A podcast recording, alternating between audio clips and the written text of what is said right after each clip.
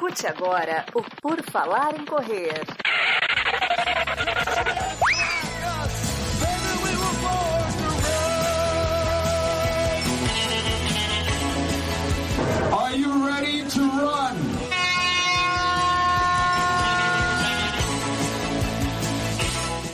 Começa agora mais um episódio do podcast do Por Falar em Correr. Estamos novamente no seu feed, querido ouvinte, ouvinta e todo mundo que sempre escuta o Por Falar em Correr.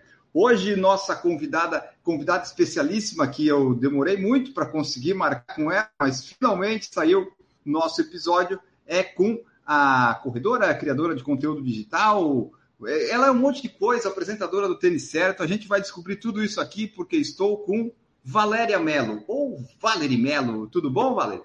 Tudo bem, Enio. Tudo bem, um prazer estar aqui, né? A gente vai ter um papo gostoso. Estou animadíssima. Vamos lá. Hoje nossa conversa então aqui é com a Valerie Melo. Vocês provavelmente, quem conhece o podcast deve conhecer ela, porque ela está lá apresentando o Tênis Certo. Geralmente quem escuta o PFC conhece o Tênis Certo, então é mais provável você conhecer a Valerie do que conhecer o PFC, né? Mas hoje a gente vai descobrir aqui um pouco da história dela na corrida e no esporte. Bom, para a gente começar, Valerie, fala para nós. Eu sempre faço essa pergunta para quem participa aqui do podcast: como é que é o, o, teu envolvimento com o esporte? Como é que tu começou a mexer com esporte, com corrida? Desde quando vem isso? Que hoje a Valerie, né, corre, apresentadora, testa, faz tudo relacionado à corrida. Mas como é que foi até chegar nisso? Eu, eu sou formada em administração de empresa e contabilidade, administração de empresas e contabilidade. Então, durante 18 anos da minha vida eu trabalhei com escritório de contabilidade. Quando eu era mais nova, fiz estágio em empresas grandes, IBM, Mercedes, Debs Humaitá, enfim, umas empresas bem grandes. E trabalhei o suficiente para entender que eu queria ter o meu próprio negócio. Né? Então, desde muito nova, eu fui, eu fui ser empreendedora. Então, eu fui trabalhar no escritório do meu pai e aprendi a vender serviços contábeis, né? Então eu era muito boa em vender os meus serviços do escritório e eu tinha uma carteira de clientes. Depois de um certo tempo eu percebi que eu precisava, eu tinha empresas, indústrias, eu tinha empresas muito grandes e eu fui muito me especializando em médicos, né? Então eu atendi um primeiro médico e aí esse médico me indicou para outras pessoas e eu falei, opa, uma oportunidade de negócios e, e eu fui me, me, especializei nessa área. Então, é, é para mim, eu, eu, você imagina assim que eu não tinha contato, eu tinha o meu escritório, minha vidinha, tudo muito organizado, né? Eu entendi que o caminho era sempre esse, você se especializar em alguma coisa, né? Então, existem mil coisas acontecendo e se você descobrir um nicho que você consiga ser o melhor naquilo, e contabilidade é muita coisa, né? Se você for pegar tributo, você tem tributo municipal, estadual, federal, cada um de um jeito, cada. Então, se você for querer cuidar de tudo, você acaba não cuidando de nada. Então, eu fui muito, muito me especializando. E o esporte, a corrida entrou na minha vida quando eu, eu sempre pratiquei esportes. Isso é uma coisa interessante. Quando eu era nova, eu nadava e eu era muito boa, só que o que faltava em mim? Disciplina. Eu sempre fui muito indisciplinada. Sempre. Eu era muito boa no esporte, mas eu, eu quando alguém exigia, né, quando o treinamento começava a ficar mais difícil, subir a barra um pouco, eu já desistia. Né? Então eu fiz jazz, balé, futebol, uh, ginástica olímpica, tudo que você imaginar de esportes, música, eu também fui para essa área. E aí eu só fiz taekwondo porque meu irmão queria fazer taekwondo quando nós éramos novos. E eu fui até a faixa ponta preta. E por que, que eu não continuei? Eu adorava treinar taekwondo, mas por que, que eu não continuei? Porque chegou um ponto de 17 para 18 anos que eu precisava fazer, entrar na faculdade.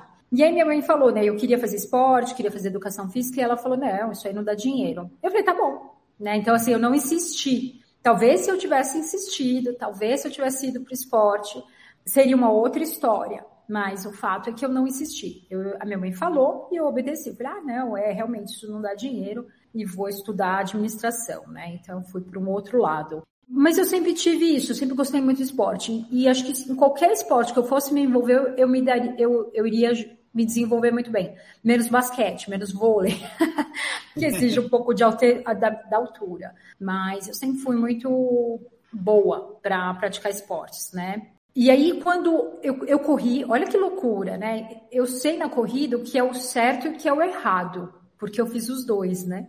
Uhum. Então, eu, em 2005, eu já corria Mas eu corria assim de vez em quando, de vez eu, eu tenho uma medalha de uma corrida de 10k da Nike de 2005, assim, muito tempo atrás. E aí, em 2006, eu resolvi que eu ia fazer a meia maratona do Rio, porque algumas, alguns amigos convidaram e eu falei, eu vou lá correr a meia maratona. E eu fui totalmente sem treinamento nenhum. Eu fui para lá, assim, vou para lá, corro 10 de vez em quando.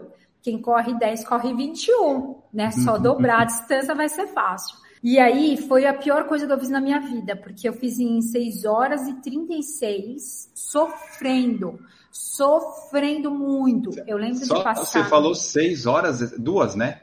Duas, duas horas e 36. Falei errado, então. E quando chegou ali no aterro do Flamengo, você tinha que fazer. Você ia. Primeiro que largava às 10 da manhã. E aí você é, chegou no 18, você tinha que ir e voltar. Então, esse finalzinho, meu, eu te juro, eu falei, cara, eu vou pular isso daqui. Eu vou pular e vou acabar, porque assim, é, tava insuportável. Já era, sei lá, meio-dia, sei lá o quê. E eu sofrendo, eu não corria no Rio, nunca treinei para 21 e fui lá na Carina Coragem. Então foi muito sofrido. E depois que acabou, eu passei muito mal também, assim, sabe? Eu sentia muito frio, né? Então eu tava provavelmente com, com insolação, muito cansada tal. E eu falei, nossa, nunca mais eu vou fazer isso na minha vida, né? Horrível, horrível. E aí eu fiz outros esportes, fui para musculação, fui para outros outras coisas assim que que spinning, esportes assim, mas nunca nada muito levado a sério. Eu sempre fui uma, uma atleta assim que ia de vez em quando, que treinava de vez em quando, nada muito sério. E aí em 2012 para 2013, a minha filha nasceu, 1 de março vai fazer 13 anos amanhã. E aí em 2012 para 2013, eu decidi que eu queria emagrecer porque eu tava, eu engordei 20 quilos na gestação da minha filha e eu queria emagrecer. E aí foi quando eu pensei na corrida. Foi o primeiro esporte que eu falei, falei olha, eu já fazia musculação com personal, a gente já estava treinando, mas eu ainda precisava fazer emagrecer um pouquinho, né? Então eu queria emagrecer. E aí eu falei, meu, corrida, eu acho que é um dos esportes que mais ajuda, eu vou correr. E eu decidi de 2012 para 2013. E aí eu falei, vou, vou começar. E eu não comecei, né, na virada do hum. ano. Escrevi, falei que eu ia fazer, eu não fiz nada do que eu prometi, né? O horário que eu tinha para treinar era antes do meu trabalho. E eu falei, não, vou, vou lá, vou treinar antes, e não fui. E eu só comecei a correr porque uma amiga me convidou para ir uh, na tribuna de Santos para participar da prova. Foi em maio de 2013. E aí eu conheci o pessoal da assessoria. Eu não conhecia, eu nunca tinha visto a galera assim de corrida e, e, uma assessoria, né? E ela me chamou para ela treinava junto com a equipe da Lobo, do Rodrigo Lobo, do treinador Rodrigo Lobo. E eu achei fantástico. Eu falei, nossa, isso aqui é fantástico, né? As pessoas se reúnem em grupos, né? Tem um grupo, uma camiseta, uma turma. E eu fui, eu fui para essa prova, de novo, assim, sem treinamento. Fui lá e, e corri a prova de Santos. E amei amei. Foi totalmente diferente do que foi do Rio, porque eu senti a vibração das pessoas e tal, né? Então muita gente me pergunta assim: nossa, mas você já começou é, correndo 10 quilômetros, né? Mas é porque eu tinha um histórico, então eu realmente, em outros momentos, já pratiquei esporte. Isso faz total diferença, né? Então, você já ter praticado durante a sua vida toda algum tipo de esporte já, já dá uma diferença muito boa. Então foi assim, eu, a corrida realmente entrou. Então eu considero a corrida realmente como um esporte que eu pratico com regularidade há nove anos. Então eu comecei em 2013 e corro até hoje. E antes, e antes, ah, antes eu não era um esporte que eu, eu considero como uma como regular, como algo que eu fazia com uma certa frequência, né? Pelo que eu vi aqui, você fez uma meia em 2006, mas é, não foi uma experiência boa, passou sete anos até né, voltar, porque não foi boa a experiência. Não, eu falei que eu nunca mais ia correr na vida, é. foi horrível, foi horrível. Por isso que eu falo para as pessoas, é, eu até brinco, né? Eu até faço, falo isso, é, se você correu e não gostou, corre de novo, porque você correu errado, né? Então eu, eu falo, é prazeroso desde, desde que você faça com com uma certa orientação, né? E até eu abri a caixinha de perguntas, o pessoal fala, sempre me pergunta, qual é a dica que você dá? E a dica que eu dou é treine com orientação, porque eu fiz errado, né? E você ter orientação mesmo que se, seja seguir uma planilha, né? De você pegar, baixar uma planilha ali gratuita e seguir essa planilha, seguir. Eu vou treinar em três meses né? Você baixou uma planilha, você vai treinar em três meses. Vai seguir aquele treinamento que normalmente é um dia você corre, no outro você faz fortalecimento ou descansa, né? Para o iniciante. Aí depois no outro dia você corre de novo, tem uma, um descanso, corrida, descanso, corrida, faz um trote, uma caminhada, um trote, uma caminhada. Isso daí vai te ajudar a se preparar nesses três meses. Siga uma orientação. É isso que vai ser o que foi para mim, e é o que eu sugiro para as pessoas. É porque se, é, tem que ter um, um período para você gostar de alguma coisa para entrar na rotina meio que virar um hábito, né? Tipo sushi, você tem que experimentar algumas vezes para ver se não vai gostar. Corrida também. Corrida você vai lá uns três meses, quatro para ver se vai gostar. Né? Mas você sabe que é, você sabe que assim, cientificamente é comprovado, né? Então você precisa dar um tempo, até mesmo para o teu corpo se adaptar, né? Então você ter o seu, você tem o VO2, né? Que é, que é a sua respiração, né? Então para você adaptar a tua respiração ao processo da corrida, você vai levar pelo menos uns três meses, né? O primeiro mês, seu corpo vai começar já existe uma melhora. No segundo mês, melhora mais um pouco. No terceiro mês, você vai começar a querer engrenar. O problema é que as pessoas querem isso em, em vez de esperar 12 semanas, elas querem 12 dias, né? Aí é complicado. Realmente, você precisa de um tempo para se adaptar, né? Sim, é, e todo começo ele é muito complicado, né? Tudo que tu começa novo, tu vai sofrer. Tipo, você falou da contabilidade eu já estudei para concurso e sempre quando ia no auditor fiscal eu dava uma desistida porque a contabilidade não não ia, sabe? Mas eu sei, né? E é difícil, e aí é tem difícil. coisas que são mais difíceis ainda de não, começar. Tudo na vida é difícil, né? Você vai ter que escolher quais são os seus difíceis, né? Isso. Qual que vai ser o difícil que você vai escolher. Só que assim, ó, o que, que eu fiz, Enio? Eu comecei a treinar em maio de 2013, eu fiz uh, os 10 da tribuna. Em agosto de 2013, eu fiz a meia maratona de São Bernardo. Só que foi gostosa. Por quê? Porque eu passei na frente da minha casa, eu já estava fazendo o treinamento. Foi muito gostoso correr em São Bernardo, né, que é a minha cidade, né? Então eu fui de casa, corri com pessoas que eu gostava, né? Então foi muito foi muito bacana com a, com a galera da assessoria. E eu terminei, a minha filha estava lá na chegada, né? Então foi muito gostoso. E aí, só que aí foi de novo, né? Aquela ansiedade, aquela coisa de querer fazer tudo rápido. Naquele dia eu falei para o treinador, para o Rodrigo, eu falei, Rodrigo, eu quero fazer a maratona de São Paulo, que já era em outubro. Ou seja, eu comecei em maio de 2013, em outubro de 2013 eu já eu eu estava inscrita na maratona e eu fui para a maratona. E foi muito duro, de novo, né? Foi muito duro. E eu, eu lembro que eu cheguei no quilômetro 30, eu entrei ali na USP e, putz, cara, eu, eu, eu vou desistir. Eu vou desistir, é muito difícil, é horrível isso daqui. De novo, né? Aquele pensamento de, nossa, isso é muito ruim, eu não estou conseguindo lidar. E aí, por sorte, o pessoal da assessoria estava lá com bike e eu lembro que o Lucas, que era um, é um treinador, né, da Lobo, ele foi falando assim para mim, ele falou, olha, é, quando eu pensei, ah, eu quero desistir meio chorando já, ele falou, de jeito nenhum, você tá, agora você tá no 30, né, faltam 12, acabou, vamos, eu vou com você, a USP é muito chata, eu vou com você até o fim, vamos lá. E ele foi conversando outras coisas, e ele, ó, se concentra na tua corrida, na tua respiração, se concentra, é, não fica pensando coisas é, na dor ou quanto você está cansada. Eu lembro que a minha filha também me ligou, né? Eu estava com o celular e ela me ligou. Uhum. E, e, saber que ela estava na linha de chegada, eu falei, putz, agora eu tenho que ir, não posso desistir, eu tenho que fazer até o fim. Então, saber que a minha filha estava lá, meu marido, meu pai, minha mãe, né? Então, eles foram lá para me esperar. Então, eu falei, eu falei, não, eu vou, agora eu vou. E eu fui até o fim. Então, de novo, minha filha estava lá, peguei minha filha de os dois últimos quilômetros chorando, sabe, de dor, cansaço. E aí, o que, que aconteceu? Eu terminei, eu tenho um registro que, assim, foi muito forte para mim, porque foi uma briga muito forte de quero desistir, não, dá mais um passo, quero desistir, não, dá mais um passo. Muita coisa acontece numa maratona, né? Tem muita conversa durante essas...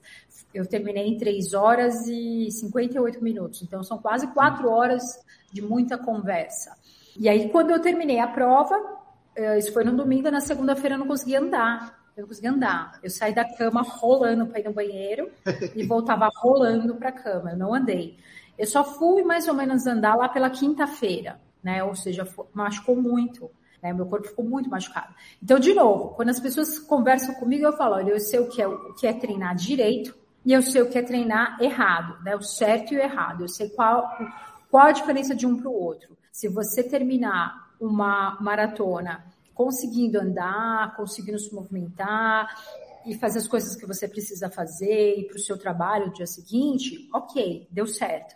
Agora, se você sentiu tanta dor, tanta dor que você não consegue andar direito, significa que machucou, né? Então, não, talvez eh, você precise de mais treinamento. E eu voltei. No ano seguinte, eu voltei para a Maratona de São Paulo, a mesma maratona, e arrebentei. Fui super bem, sabe? Não tomava suplementação, foi, foi só na, na água. Foi um ano, 2014 foi um ano tão quente que acabou a água na Maratona de São ah. Paulo, né? Foi um ano que a galera foi buscar água do, de outros lugares para levar, sabe? Foi um ano bem tenso. Mas eu estava muito preparada mentalmente. Aí essa prova eu já melhorei, tempo. Se eu não me engano, eu fiz em 3 horas e 40. Bom. Melhorei, melhorei bastante, né? Então eu já tinha, eu já fiz uma, tive uma boa melhora. E, e eu decidi que eu ia correr maratona pro resto da minha vida. Dali eu falei, eu falei, olha, porque é onde me desafiava, sabe? 10, é, eu já corria 10 nessa época, em 2000 porque como, como assim, eu comecei em 2013, em 2014 eu comecei a correr provinhas e bem nas provas, né? Então, sei lá, fazia 10k em 48 minutos. Aí eu comecei a fazer em 46, 44, ali mais ou menos 2014, 2015, eu já pegava pódio. Então eu ia para a prova da track field e tal, e eu ficava em quinto, um quarto, né? Então eu pegava uns lugares legais, sabe? E eu falei, meu, eu sou boa nisso. Eu, eu acho que eu falei, eu, acho que eu, eu acho que eu, eu acho que eu me encontrei, eu, eu sou boa nisso. Eu gosto de correr, eu gosto de competir. Eu, eu ia para lá, assim, para as corridas, assim, nossa, eu vou correr, eu vou fazer muita força, e terminava assim, a prova. E também foi nessa época, mais ou menos em 2014, 2015, que eu comecei a falar, pô, eu queria melhorar os meus. Eu, eu conhecia, né, conversando com pessoas, e as pessoas falavam assim, né? Ah, para 10 quilômetros, o legal é terminar abaixo de 40 minutos. Para 21 quilômetros, o legal é abaixo de uma hora e meia.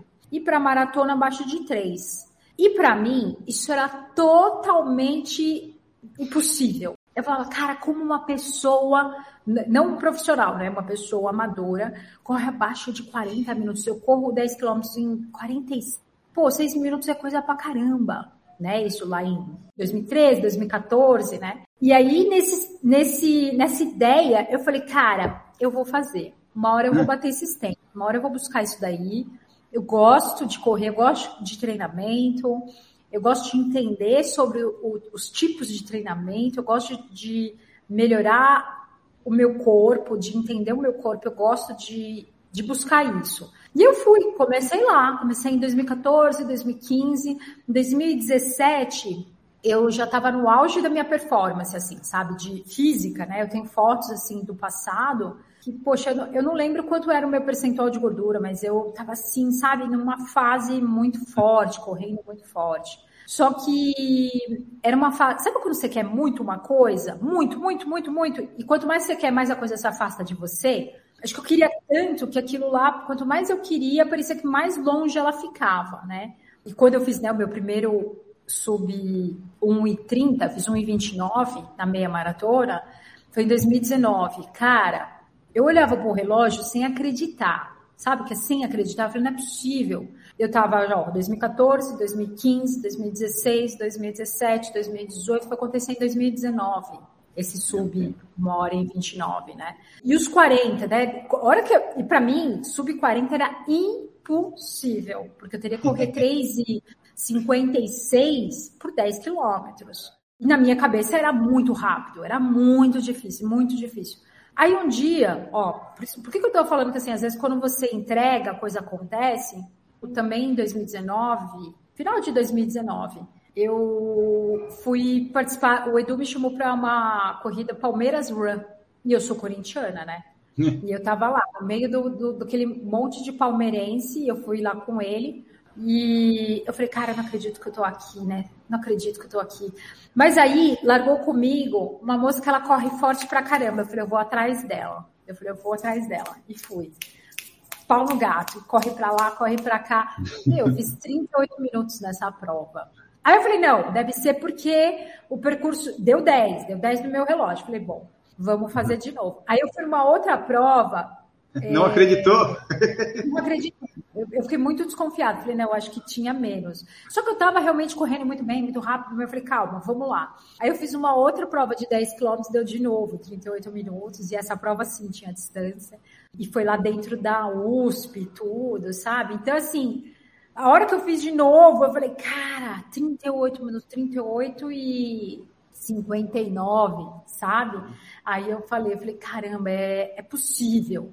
E eu enfiei na minha cabeça que agora eu vou buscar sub 3, né? Sub 3 na maratona. Eu já bati 3 horas e 2 duas vezes. E eu acho que agora eu estou na minha, na minha melhor fase da vida e eu tenho muita vontade de chegar nessa marca. E quando eu falo para as pessoas, né, porque não vai dar para a gente falar sobre tudo, eu tenho dois podcasts já que eu falei sobre a minha vida e eu acredito Sim. muito de que todo mundo pode, desde que você peça, né? Então eu acredito muito nisso, em você pedir, em trabalhar, esperar e uma hora você vai receber vontade de conseguir chegar nesse sub 3 aí é muito grande. Só que hoje, eu fico, às vezes eu paro para pensar e falo, cara, a vida que você leva, a vida que você tem de uma pessoa comum, em nenhum momento me parece que você vai conseguir chegar nisso. Porque eu, por uhum. mais que eu me dedique todo dia, faça meus treinos, eu, por exemplo, eu não tenho, eu treino muito sozinha, né? Agora o Edu, esse final de semana foi correr comigo, maravilhoso. Eu tenho corrido muito com o Rodrigo Lobo, nos treinos, por exemplo, de quarta-feira, que são de velocidade, que são muito bons. É, isso tem sido uma sorte tremenda, sabe? De conciliar, de conseguir treinar junto. Mas o que acontece é que eu não tenho, assim, um treinamento profissional, sabe aquela coisa assim que você vai, faz uhum. o seu treino todo encaixadinho, aí você termina aqui, você vai na fisioterapia, aí eu nado, eu pedalo. Não, é muito dentro da cabeça. Então, acho que eu sofri tanto na minha vida, minha vida sempre foi tão dura, tão dura, que hoje eu realizo aqui dentro. Eu falo, cara, vai ser paulada, mas você sabe sofrer. Então, uhum. sofre, mas sofre buscando alguma coisa que você quer muito, sabe? Então, é, eu acho que é muito isso, sabe? De você aprender a suportar e aguentar firme. Outro dia eu fiz o teste de VO2, né? E foi muito engraçado que eu fiz o teste de VO2 na quinta-feira e eu corri no domingo. Aí no domingo eu corri, fiz 1,28 na meia maratona internacional de São Paulo. Meu tempo não saiu porque as meninas da elite estavam com tempo maior do que as meninas amadoras, né? Então eu fui a quarta no ah. geral. E a terceira colocada estava com tempo maior do que. Então, eles, eles não liberaram, porque eles, eles foram ver se realmente a gente tinha corrido, né? E todas nós, né? Todas que estavam lá realmente fizeram a prova. E aí o Dr. Gerson olhou e ele falou assim: é, quando eu falei para ele, eu fiz 1,28, ele falou: Olha que loucura, o teu teste deu 1,34. O teu teste deu que. Ou seja, foi na raça, né? Foi na força. Ele falou assim: Você. Nossa você é muito. Vai na fé. Eu falei, vou. na hora da prova, você se transforma. Total, total. As pessoas acho que se me encontram na rua, tem coisa, tem duas coisas que elas falam. É que eu sou muito menor do que eu pareço, porque eu tiro foto de baixo para cima, então as pessoas acham que eu sou muito alta e que eu sou mais bonita pessoalmente. Ah, isso deve ser bom de ouvir, né? Ah, não, você fala, ai, obrigada. Ai, obrigada.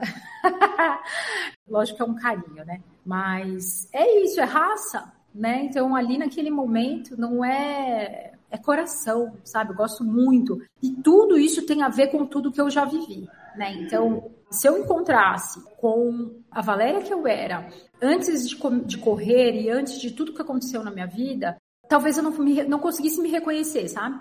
E olhar e falar assim, não porque eu era fraca, não porque mas porque não, parecia que a vida não tinha muito sentido, sabe? Para mim, hoje eu olho para trás e eu falo, caramba, quantas oportunidades que eu tive, por exemplo, no esporte. Quando ficava difícil, eu largava, sabe? E hoje não. Hoje, se você me der uma, uma dificuldade, eu vou falar, calma lá, vamos resolver. Vamos sentar e vamos entender, vamos resolver. E antes eu largava, falava, ah, não, isso aqui é muito difícil. É, eu não insistia. É, realmente, tem razão, é difícil, não dá para fazer, largava. E hoje eu entendo que faz parte do processo da vida você manter firme até o fim. manter a tua força até o fim, né? E muito que a força vem da, muito da tua cabeça, né? Do, daquilo que você coloca como meta e você vai buscar. É basicamente isso, né? Ah, e só você falou ali da sua história todo o pessoal que quiser conhecer tudo desde o início, tem dois podcasts que a Valerie falou ali. Um é o Compartilhando Histórias, que tem o, é o episódio da temporada 1, episódio 8, do dia 29 de janeiro de 2020. Ali a, a Val conta a história resumida ali da, da vida dela para você entender tudo até como chegou aqui. E depois tem o do Michel Bogg, do Endorfina, que aí eu sugiro você tirar um tempinho, um longo, talvez, de umas três horas, para você pegar ali, porque ali o Michel foi destrinchando tudo assunto por assunto e faltou, né, Valerie? Faltou ainda faltou. coisa para abordar. Mas aí é, esses é, dois aí tem tudo o que você precisa saber da história completa. Aqui nós vamos ficar mais na, na parte esportiva da corrida, né? É, porque assim, a, a, eu falo que teve o primeiro episódio, foi um episódio muito triste, que foi, eu tinha. Meu marido faleceu, ele, meu, meu marido teve ela, que é uma das piores doenças que o ser humano pode desenvolver, e foi muito duro. E a corrida foi o meu suporte nesse momento. Eu continuei, eu sofri demais, mas sofri correndo, né? Então eu colocava como meta. Foi a minha terapia, foi o meu, momento com Deus, foi eu tinha o sonho de completar todas as majors e elas foram aparecendo, elas foram pipocando no meio de tudo isso, no meio do caos, que era o que me mantinha viva naquele momento, porque por diversas vezes eu, eu pensei, eu vou desistir, sabe? Desistir de viver mesmo, né? Foi tão forte, foi tão difícil que em alguns momentos aquilo, aquela ideia vinha e eu falava não, porque você tem que correr, você tem que se manter, sabe? E aí eu ia correr e abria oportunidades. A minha cabeça se mantinha ocupada enquanto eu corria. Por isso que eu acho que a corrida é tão importante. Quando, quando falo, ah, é importante correr, sim, foi para mim muito importante. É, o esporte ele foi meu aliado nesse momento de muita, muita luta, né, da doença. Depois, eu tive uma outra perda muito difícil que foi Tóquio, né? Que eu acho que muita gente, todo mundo perdeu alguma coisa durante a pandemia. E eu perdi a última Major, que ia ser dia 1 de março Sim. de 2020, ia ser a Maratona de Tóquio, e eu estava inscrita. Eu, eu lutei muito para chegar nessa maratona e eu não consegui, porque nós tivemos a pandemia, né? Nós, quando eu digo, foi um, um desafio coletivo, todo mundo enfrentou isso junto. Para mim também foi um momento muito duro, porque eu achei que a vida, eu tatuei, né? No final de 2019 para 2020, eu tatuei hum. no meu braço felicidade. Porque ah. eu falei, a partir de agora eu vou ser feliz, né? Então, a partir de agora, eu, eu, sofri tudo que eu tinha que sofrer, eu aprendi muito com a dor, com a doença, com a morte, agora eu vou viver. Agora eu mereço viver. Então, para mim, eh, na minha cabeça ia dar tudo muito certo. E no fim, primeiro dois meses veio essa eh, a pandemia, o Covid. Eu achei que realmente fiquei muito preocupada com os meus pais, como to, acho que todo mundo, né? Preocupada com os meus pais, preocupada se, se eu ia ter um trabalho, preocupada como a, a filha parando de estudar. Eu tinha começado um relacionamento novo com o Edu o Edu Suzuki, né? Então a gente estava começando a se conhecer, ele veio morar junto comigo durante a pandemia. Ai, meu Deus! então, quantos, é. muitos, muitos casais se separaram na pandemia, a gente começou, a gente Sim. entrou ali, morando junto e tal. E o Edu, ele nunca teve um relacionamento de morar com alguém, né? Ele era um rapaz solteiro, o pai dele morava fora, ele morava sozinho, era ele o cachorrinho dele. E aí, de repente, ele foi morar numa casa que tinha a, expo, a mulher, né? Então, ele, ele pegou o papel de homem, de marido, né? Então, meu marido, pai, né, entre aspas, né, porque ele acabou adotando a Duda nesse sentido de, de dar carinho para ela, de ser a, a representação de, estar junto, né, de, enfim, correria, né, correria de pai, escola, ficar junto, ficou doente, conversar, tudo isso, né, uma rotina de pai. E nós temos a nossa gata também, né, que é a Judite. Então, assim, teve, teve um momento que, logo nos primeiros dias ali, que eu achei que o Du ia pirar, né, e ele muito nervoso, muito nervoso com tudo acontecendo, né? Sem saber o que ia acontecer. E tinha muita louça pra lá, velho. Ele reclamava demais, velho. Ele, cara, toda hora tem louça. Uma casa com tanta gente, Sim. tinha louça, né? E aí teve um dia que ele, ele chorou, assim, sabe? Ele falou, não, eu vou embora, eu não tô aguentando. Eu falei, aí eu falei, e eu falei muito sério com ele. Eu falei, Du, eu vou te falar de um negócio que muita gente não sabe, mas é real. Eu não sei você como você pensa, mas eu, eu fico até o fim. Eu sou a pessoa que eu não saio e eu vou ficar até o fim. Se você quiser sair, você pode sair, mas você não vai voltar. Entenda bem, sabe? Eu fui muito assim. Eu não largo, eu não posso. Eu tenho a minha filha, eu tenho, eu não posso virar e falar assim, vou embora. Como foi durante a doença, né? Quando o caos acontecia de dureza, dureza, dureza, eu suportei até o fim. Até o fim, eu vou até o fim de novo, né? Então isso aqui vai passar e a gente vai sair. Só que nós vamos ter que se organizar, né? Tá nervoso? Vai pra sacada. Não podia nem fugir, né? Não tinha ah, é verdade. Queria voltar pra casa, né? Eu falei, tá nervoso? Vai pra sacada. Fica um pouco lá, né? Dá uma relaxada. E aí, eu pensava assim, eu passei por muita coisa difícil. Eu não vou pirar. Eu não vou pirar. Eu sei o que é sofrer. Eu vou suportar. E eu fui suportando. E aí foi muito legal, porque ele comprou uma lava-louça e nossos problemas acabaram, entendeu? Ele pensou, ele pensou, em vez de sair, ele pensou, ele falou, bom, então vou comprar uma lava-louça. Eu falei, compra uma lava-louça. E acabou. Simplesmente acabou. Que era, o problema dele era aquele monte de louça, né? E hoje eu até, eu, hoje eu até lavo bastante, ajudo ele para poder pra ele não ficar tão nervoso, né? Hoje é mais tranquilo.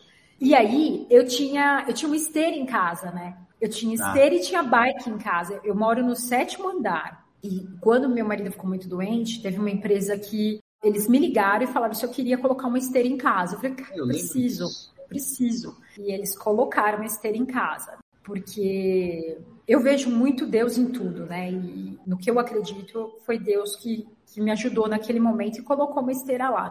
E, de novo, na pandemia ela foi muito útil, porque a gente não podia sair e eu corria na esteira, né? Então a gente a, esteira servia para ele, para mim, a bike também, né? Então a gente treinava em casa, eu tinha uma academia em casa já, né? Eu já sabia o que era treinar em casa, porque eu já tinha feito isso muitas vezes, né? Então a gente continuou mantendo os treinos todos em casa e eu corria na esteira, eu treinava na bike. E é muito louco que o vizinho de baixo nunca reclamou, nunca. Quando foi?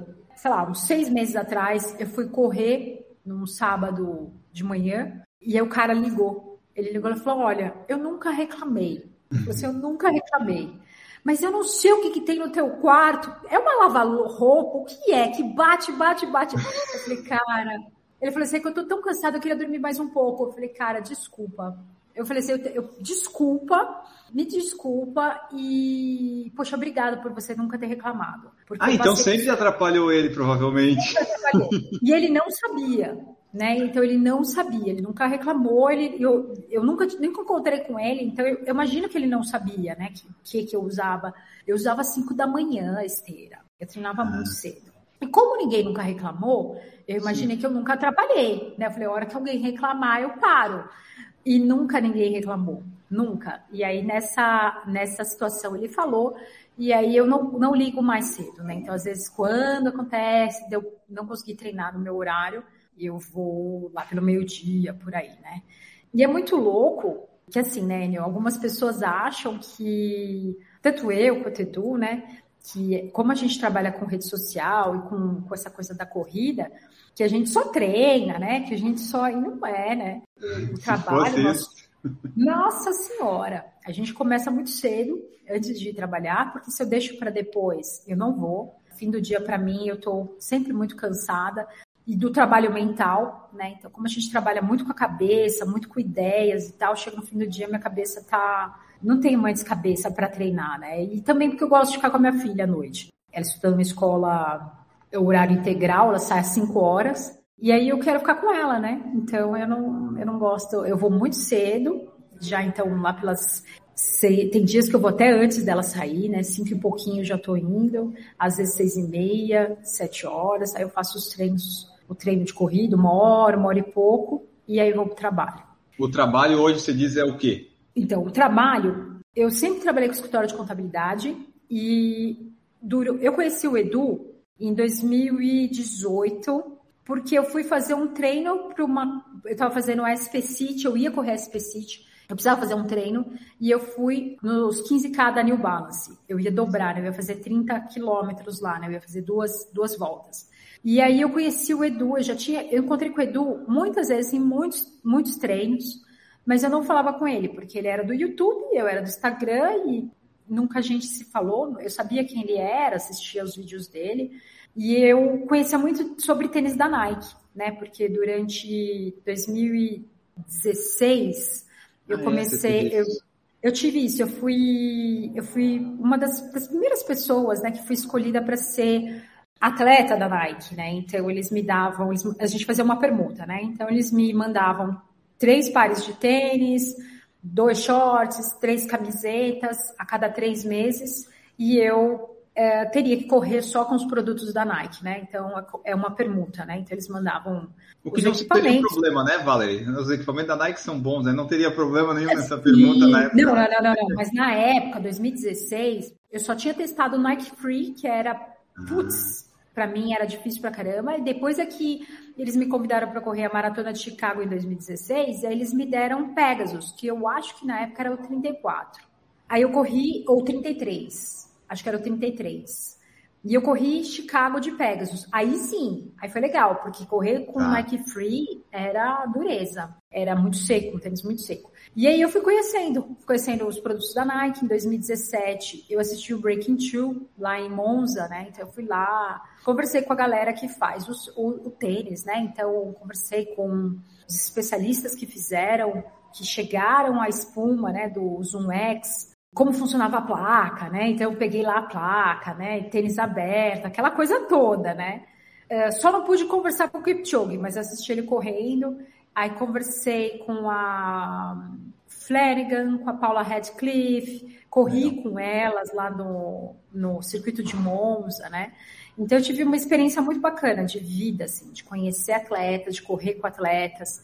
Eu fiquei extremamente nossa, aquilo tudo me deixou. Eu falei, cara, isso aqui é muito da hora, eu preciso fazer isso aqui. Eu preciso cada vez mais entrar em contato. Eu conversei com muitos executivos da Nike que estavam lá há muito tempo, né? Que começaram RG número 2 ali, né? Que, de entrada. Conversei com o pessoal, falei, pô, isso é muito legal. E aquilo ficou na minha cabeça, né? Mas como é que eu ia fazer para trabalhar com aquilo que não estava muito bem encaixado? Então, isso foi em 2017. Aí corri, foi a primeira vez que eu fiz 3 e 2, eu fiz com Vaporfly, uma das primeiras pessoas que testou isso em prova e comecei a ter resultados, então fiz 3 e 2 na maratona de Buenos Aires, tinha feito 3 e 14 em Chicago, fui para 3 e 2, né? Então foi um puta salto, né? E terminei a prova inteira, né? De repente dava até para apertar mais um pouquinho, né? Quando você termina muito bem, você fala, pô, podia ter feito mais força, né? Feliz, terminei muito feliz, né? A prova. Em 2018 foi quando meu marido ficou doente e ele ficou muito doente muito rápido. E eu precisei assumir as contas de casa, né? Então, as contas que a gente tinha ali, ele, ele já tinha ficado desempregado em 2016 para 2017. Então, eu já, já cuidava financeiramente da casa, né? Então, eu já tinha as contas lá, mas era sempre muito apertado, né? Eu, quando eu fechava lá o meu, meu caixa do fim do mês, era sempre muito justo aquela preocupação com dinheiro, né? Como é que eu vou fazer? Como é que eu vou fazer? E aí, em 2018, eu fiz esse, essa corrida, conheci o Edu, e eu falei, falei, cara, esse cara aí vai, pode ser, ele sabe fazer isso, eu vou conversar com ele. E ficou isso na minha cabeça. Aí um dia eu assisti um vídeo, olha que, como eu te digo, disse, né? Eu, eu sinto muito Deus e Deus conversa muito comigo, né? Não, não, tempo, não o tempo todo, mas ele me responde muitas coisas, né? Ou através de alguém falando, ou uma música, ou ele fala mesmo meu ouvido, faz tal coisa. E eu falo, opa, eu vou fazer, né? Opa, escutei. Isso foi uma dessas coisas que eu escutei, né? De liga para o Edu, né? Conversa com o Edu e vai para o YouTube. Foi muito isso. Liga para o Edu e vai para o YouTube. E eu tava na Nike nessa época, né? Então eu tive que sair da Nike e foi para mim muito difícil. Só te interromper, na Nike você ganhava só produtos ou você ganhava valores também? Porque, não, né? Ah, tá, porque só daí produtos. não ajuda, né? Quando você precisa pagar as Sim. contas, né? E foi um momento em que, assim, as minhas contas saíram, sei lá, de 10 mil para 40 mil. Porque hum. eu comecei a ter despesa médica, o Edu tinha ficado muito doente, meu marido ficou muito doente muito rápido. E tudo que é relacionado à doença rara é caríssimo. Né? Se você tudo que é relacionado a uma doença que você não encontra na drogaria São Paulo, remédio, vai ser muito caro, né? Então a alimentação dele ficou muito cara. Os tratamentos todos eram muito caros. Eu só fui conseguir que o convênio assumisse foi agosto de 2018, que foi quando ele realmente precisou de home care. E aí, por muita sorte, né? Deus foi muito bom comigo. O convênio acabou assumindo todas as despesas. Então a gente tinha o nossa casa virou um hospital 24 horas. Então tinha enfermeiro todos os dias, 24 horas, fisioterapia duas vezes no dia, médico, a gente pagava o particular porque o do convênio não era não era especializado, não era especialista. Então a gente tinha a cada uma vez uma visita de um médico particular, para você ter uma ideia, era R$ 1.600 na época, a consulta para o médico, né? Nutricionista, mil reais. Então era assim, a médico da respiração também, todos esses eram, tinham que ser específicos, né? Então todos eles eram muito, os profissionais eram muito, muito especializados e a gente o convênio atendia o básico, né? Então cama hospitalar, respirador, o respirador era caríssimo alugar, eles mandaram respirador, oxigênio, enfermeiro, alimentação, tudo isso então eles mandavam, né, pra gente lá também dá sorte, mas ainda assim eu precisava, eu precisava ter um extra. E eu falei pro Edu, e foi um, foi assim um, um milagre, né, Deus agindo na minha vida, porque eu, eu tive muito medo de sair da Nike. Muito, muito, muito medo. Muito medo porque eu falava, poxa, eu, eu queria tanto isso, isso era tanto meu sonho. Eu, eu sentia orgulho, né? De, eu me sentia sortuda. Né? Pô, quem não quer ser uma atleta da Nike, né? Por mais que eu não tivesse remuneração, eu, eu me sentia, né? Eu sentia, eu fazia sempre com muito orgulho, né? Tudo que eles me mandassem para provas e tal, nossa, eu dava meu sangue ali, né? E realmente, e eu vendia muito bem. Eu vendia muito bem, porque eu amava todo aquele mundo. Então, quando alguém me perguntasse sobre um tênis da Nike, eu, eu falava, cara, esse daqui é o teu, esse aqui, Pegasus, você pega, não, é o Volmero, não, para você, é, eu, eu sabia o que, que eu ia passar para aquela pessoa. E aí, quando eu, eu conversei com o Edu, ele falou, oh, só que você precisa sair da Nike, porque nós vamos conversar com outras marcas, né? Então, não, não, eu, eu, quero que você faça um review do, de um Roca, por exemplo. Não dá, conflita, né? Aí eu pedi para sair, e aí fiz a minha maratona de São Paulo, foi a SP City. Para mim foi essencial fazer essa prova, porque foi ela que me deu direção nesse momento. Quando eu terminei a SP City, na semana seguinte, eu conversei muito com a, Juli, com a Ju Cassino, com a Juliana, conversei muito com ela. E ela falava, Val, pula. Eu lembro dela falando isso, Val, pula, pula, vai. Existe um mundo gigantesco aí fora. Às vezes a gente, a, a gente, quer, a gente quer ficar onde a gente sabe que é confortável, mas ela falou assim: pula, vai conhecer outras coisas. E eu tive um tremendo de um medo, mas eu precisei ter coragem e eu fui. Eu pulei. E semana eu fui convidada para correr a maratona de Nova York com a New Balance na mesma semana. Tipo, eu saí, sei lá, na sexta, na segunda eu recebi uma ligação da Mari, da Mari Pires, que era, era gerente da New Balance, se eu queria correr a maratona de Nova York com o canal, porque eu já estava no canal. É óbvio, né? Nossa, inclusive era uma major, né? Então eu já tinha corrido Sim. Boston, Chicago e eu falei, pô, vou correr Nova York. Então assim, para mim ali naquele momento eu falei, cara, olha aqui, olha aqui a oportunidade que se eu tivesse ali onde, onde é o confortável, não, não receberia. Verdade. E também na mesma semana eu recebi o convite para participar do projeto que iria. Na época eu não sabia, só sabia que eu ia ser convidada. Eu fui convidada para ir para o Sul, para Parobé, para na fábrica do Olympus, para participar de um projeto de construção de tênis. E aí a gente teve um sprint na semana. Eu fui convidada assim. Na outra semana eu já tinha que ir. Só que aí eu tinha um problema, porque lá em casa tinha acabado de entrar o home care. Eu tive que, de novo, ter muita coragem para falar, eu vou, eu vou lá para o sul, ia ser complicado, porque eu ia ficar uma semana fora de casa, e não era ali, né, uma hora de distância, né, eu uhum. tinha que pegar um avião, enfim. Mas aí eu falei com a minha mãe, que foi minha parceirona nesse processo, e a minha mãe ficou em, ficou em casa para mim, para eu poder sair, porque para eu poder sair tinha que alguém ficar em casa. E eu fui, tive essa coragem de ir para lá e fazer parte desse projeto. Hoje eu entendo o tamanho da importância que isso teve na minha vida, porque participar desse projeto me colocou no outro patamar. Eu participei de uma mesa de especialistas na, na, construção de um tênis que ia ser o melhor tênis de corrida já produzido no Brasil pelo Olímpicos, né? Isso lá atrás, né? Então foi um aprendizado assim sabe? De, desde de cor, do que eu imaginava que um tênis deveria ter, até a entrega. Então, eu participei até de como seria a entrega desse tênis, né? Então, quais provas a gente iria fazer entrega, eu participei dessa roda, né? De como seria a entrega. Uhum. E aí surgiu o Bota para Correr, que foram as corridas que aconteceram. Né? Então, o tênis saiu, a corrida saiu, aí eu participei de novo do, pro, do segundo projeto do Corre 2, né, que deve sair aí agora. Melhorou bastante do que o Corre 1, já testei aqui. Muito. Ficou muito, muito melhor. Muito, muito orgulhosa. E assim, eu sinto orgulho. Não é meu. Eu sentiria não também. não coloquei, mas assim, eu vejo pessoas correndo e eu penso comigo. Ela, ela faz a menor ideia, mas eu penso, você tá, parte de você tá ali. E hoje, de novo, hoje eu entendo que isso é o meu legado. Hoje eu entendo que a minha vida aqui vai ser muito rápida, porque se tudo der certo eu vou viver 80 anos. Eu já vivi metade da minha estrada, eu tenho 40 hoje, né? Então eu já vivi metade da minha jornada. E uma hora eu vou embora, mas aquilo que eu fiz vai ficar. Não importa se, se, se ninguém vai saber da minha história. O importante é que a minha filha, que é o maior do meu orgulho de tudo, que vai fazer aniversário amanhã, ela sabe. E outras pessoas que eu sei que eu, graças a Deus, sou muito querida, muito querida. Eu, eu, eu, eu ando por aí. Eu fui para Dubai na minha lua de mel e teve gente lá, oi, Val, quero tirar uma foto, sabe? Ah. Então eu sou muito querida, graças a Deus. E, e eu sei que várias vidas, de alguma forma ou outra, foram tocadas, né? Desde com a minha história de muita fé, de muita coragem, de vamos lá, levanta e faz o que tem que fazer até as minhas brincadeiras e piadinhas que eu estou sempre tentando levar um pouco de alegria para as pessoas.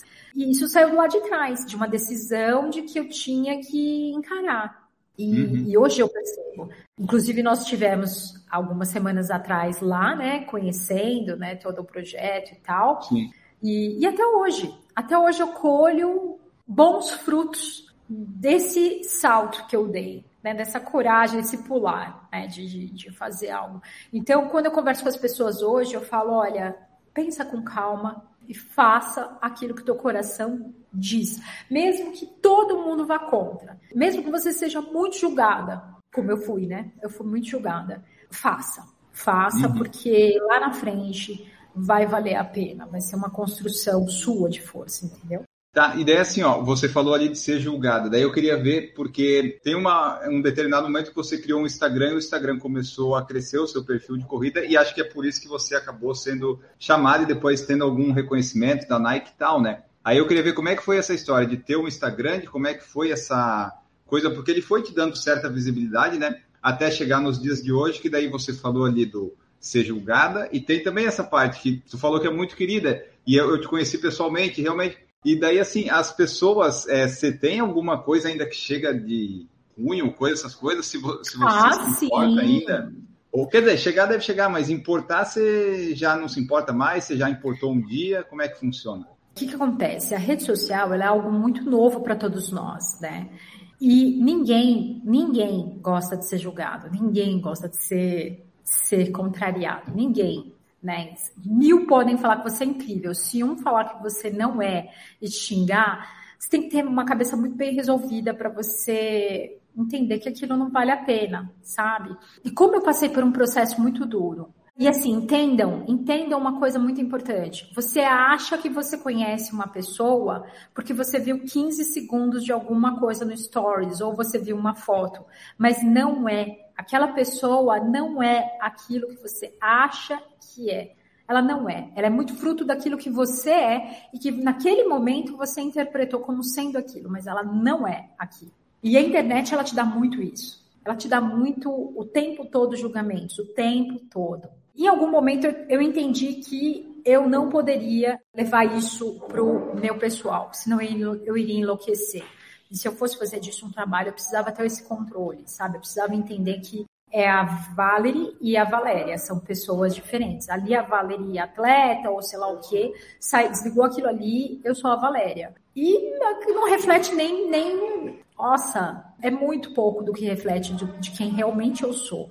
E foi muito importante esse processo de autoconhecimento, de eu, eu entender quem eu sou, entender o meu trabalho, de amor próprio, de acolhimento, de entender que eu sou só uma pessoa e que eu erro e errei muito, Já errei muito na minha vida. E tudo isso foi necessário para eu chegar aonde eu estou hoje, né? Então, hoje eu estou no meu ápice, né? Hoje eu vivo o melhor da minha vida, desses 40 anos. Eu demorei 40 anos para chegar até aqui. E eu acolho muito bem o que eu fiz no meu passado, que de repente eu não me orgulho. Eu acolho muito bem os meus erros e os meus acertos. Eu acolho muito bem, eu olho para trás e falo parabéns pelo que você acertou e puxa, aqui você errou, eu não faria isso novamente. Ótimo, acertei agora, né? Então agora eu não tomaria essa decisão, eu faria uma coisa diferente. Isso é amadurecimento, né? Isso é amadurecimento. E a internet não te permite muito isso, porque a internet você não pode errar. Ninguém pode errar. Não, Na internet você tem que ser perfeito o tempo todo, você tem que estar, tá, você tem que ser feliz o tempo todo, você tem que responder todo mundo o tempo todo. Se você não responder, uma pessoa perguntou de manhã e você não respondeu ainda, ela já te, acha que você é arrogante, porque você não respondeu. E isso é muito louco. Esse mundo é um mundo muito louco. Eu tive que aprender a lidar com isso. Tem o lado A e tem o lado B. É o que você falou, a gente não se desconecta, né? Eu, como contadora, eu trabalhava das 8 às 18. Desliguei, eu vou embora. Eu não pensava, nunca pensando, putz, pensava no trabalho, mas assim, é, não estava uhum. lá presente. Já não... Agora, a internet não te possibilita isso, está o tempo todo conectado com aquele negócio. Então, eu tento trabalhar isso para tentar me desconectar. Eu deixei o escritório, eu ia falar sobre isso, né? Que eu deixei o escritório. Em ma... eu, eu digo que eu entrei para o tênis certo mesmo, eu e o Edu abrimos uma empresa em março de 2021, né? Que foi o ano passado. Então, o Edu já tinha o. Então, até lá o tênis certo era o canal e tal, mas não tinha ainda essa formalização tinha, que. Tinha. O, o Edu ele já trabalhava com a Madux, que era a empresa dele, ele tinha uma empresa com a irmã. E quando eu entrei em 2018, até tudo acontecer, em 2020 é que realmente a gente já começou a namorar, tal, e começamos a morar junto, e começamos a nos relacionar mais intensamente. E aí eu, eu, eu como contadora, falei para ele, eu falei, ó, a gente precisa começar a mudar. A tua empresa, ela estava em Curitiba, você precisa trazer isso para São Paulo. Pô, mas a turma tá lá, para trazer para São Paulo você vai, vai ser enrolado, vamos abrir uma empresa aqui. Então, a gente já abriu o Tênis Certo em março de 2003, 2021 e foi um processo muito rápido, porque nós pegamos um, uma forma da, da Prefeitura de, de São Paulo de fazer registro de um dia para o outro. Então, assim, foi pum, rápido. Então, a gente decidiu rapidamente, foi. E foi a melhor coisa que a gente podia ter feito, porque energia, energia quando se junta, quando ela se formaliza, e quando ela está tudo dentro do certo, ela faz assim, ó, ela decola. Né? Eu uhum. sempre falo isso para as pessoas, falo assim, ela, você fica, ah, eu não sei se eu vou abrir empresa, eu falo, abre, abre, porque quando você coloca 100% da tua essência, da tua força ali, isso voa. E aí nós fizemos isso, então deu muito certo, né? Então tênis certo, o tênis certo mesmo, porque antes era Madux, né? Então até o uhum. nome, tênis certo, entrou agora, né, em, em março de 2021, e desde essa época eu estou 100% no digital. E isso exige é, produção todo dia de conteúdo, né? Então, desde Sim. foto, jobs, né? Então, eu comecei a trabalhar com publicidades de, de, ah, você tem que entregar de alguma coisa que eu já uso, você tem que entregar isso, então eu tinha que pensar como que eu ia fazer, como que eu vou gerar aquilo. E às vezes as pessoas olham um vídeo de cinco minutos que demorou três dias para ser feito. Hoje a gente tem eu Edu sócios e apresentadores. O Rodrigo Machado veio do Sul e ele também é apresentador hoje, trabalha com a gente. A gente tem a Júlia, que é, dá suporte lá para a gente, que é ótima também. Tem o Otto, que é o editor. Tem um rapaz que faz a parte de, de mídia para a gente. Tem o pessoal a Valéria da na contabilidade. Não, eu não sou mais a contadora, ah, o escritório, o escritório a, assumiu, eu passei para eles a contabilidade, mas eu Entendi. faço o banco, as contas todas, eu é que, que é. olho tudo e faço com o tênis certo aquilo que eu sugeria para os meus clientes, que é fazer todos os dias um controle. O nosso dinheiro pessoal não se mistura com o da empresa, né? Então, é, o tênis certo, ele tem lá, a gente, todo mundo tem uma retirada, eu e Edu temos a retirada, todos os outros são CLT, né? São o Rodrigo só não é, mas a gente ainda está pensando o que vai fazer. Trabalha com PJ, emitir nota tal. E aí eu, eu, eu, separo aquilo que é do tênis certo do que é nosso. Então, o tênis certo é uma empresa. Ele é uma empresa, uma empresa constituída, uma empresa que roda sozinha, que faz, faz tudo. E eu morro de orgulho, porque isso era o sonho do Edu, né? O Edu uhum. era o sonho dele. E o Edu, eu digo que ele é minha alma gêmea, porque é impressionante como nós dois, se eu conhecesse, tanto que eu já conheci o Edu em outros momentos, eu jamais sequer olhei para ele, né? Então, por quê? Porque a gente era muito diferente. Né? Então, Sim. os dois. Se o Edu me encontrasse antes, ele não teria menor interesse em mim e o mesmo contrário, nem talvez para trabalharmos juntos. Então, eu, eu precisei passar por tudo que eu passei para me tornar a pessoa que eu sou hoje, a mulher que eu sou hoje, tanto profissional quanto mulher, né? Esposa dele. E ele também, ele precisou amadurecer muito para eu olhar para ele com outro olhar e não só como um, um, cara que tem um canal, sabe? Que, porque ele cresceu demais, demais. Eu cresci, mas o Edu cresceu muito como pessoa, como hoje ele é pai, né? Então hoje ele é pai, uhum. então ele é responsável, ele pensa muito no que, que a gente, ele está sempre pensando. Então eu morro de orgulho, assim, a forma em que ele pensa. Eu tenho a sorte de conviver com ele, sabe? Todos os dias, todos os dias eu agradeço por ter a sorte de conviver com o Edu e me inspiro demais nele. Tento ser um pouquinho do que ele é, porque ele é muito inteligente, ele é muito esperto, ele é muito. E ele conseguiu desenvolver isso, sabe? Nesse processo, talvez quem conhecesse. Eu converso, eu converso com algumas pessoas que conheciam o Edu antes, e elas falam, falam, nossa, o Edu, outra pessoa, né? E realmente, de fato, ele, ele virou um homem assim que. Ele era um. Ele sempre foi muito inteligente, muito trabalhador, muito. E fez do tênis certo o que é hoje, que dá emprego para pessoas, que paga imposto, que leva conteúdo diário, né? O Tênis Certo tem vídeo todos os dias. Aí você fala, mas como?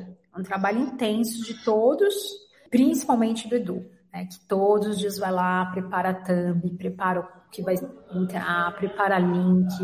O cara é foda, sabe? Morro de orgulho. Dá trabalho fazer esses vídeos, essas coisas todas, né? Porque para ir todo dia tem que gravar pelo menos um dia, gravar todos e ter as ideias antes e os roteiros, né? Eu aqui no PFC coloco, tento colocar diários também e dá, dá um trabalho.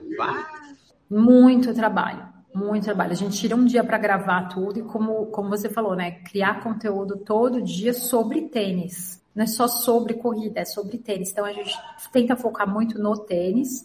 O bom é que vocês gente... têm várias dúvidas dos ouvintes de tênis que dá para gerar vários assuntos, né? Todo mundo tem dúvida de tudo, de tênis, de várias marcas é bom que tem essas dúvidas, né? A gente, todos os dias, a gente tem diversas, a gente tem muito, a gente tem uma pasta de conteúdos lá, né? Então, a gente todos os dias olhamos, entendemos o que, o que é que as pessoas querem. E eu entro muito, bato muito na, na tecla mulher, né? Então, eu entrei muito nisso. Então, eu falo muito sobre tênis feminino, muito sobre conteúdo, mas ainda é muito fraco o, consumo do conteúdo feminino. Você acha que cresceu com você ali no Tênis Certo? Hoje em dia tem mais é, consumo do público feminino, embora ainda baixo, né, pelo que a gente acha que, né, do potencial que tem?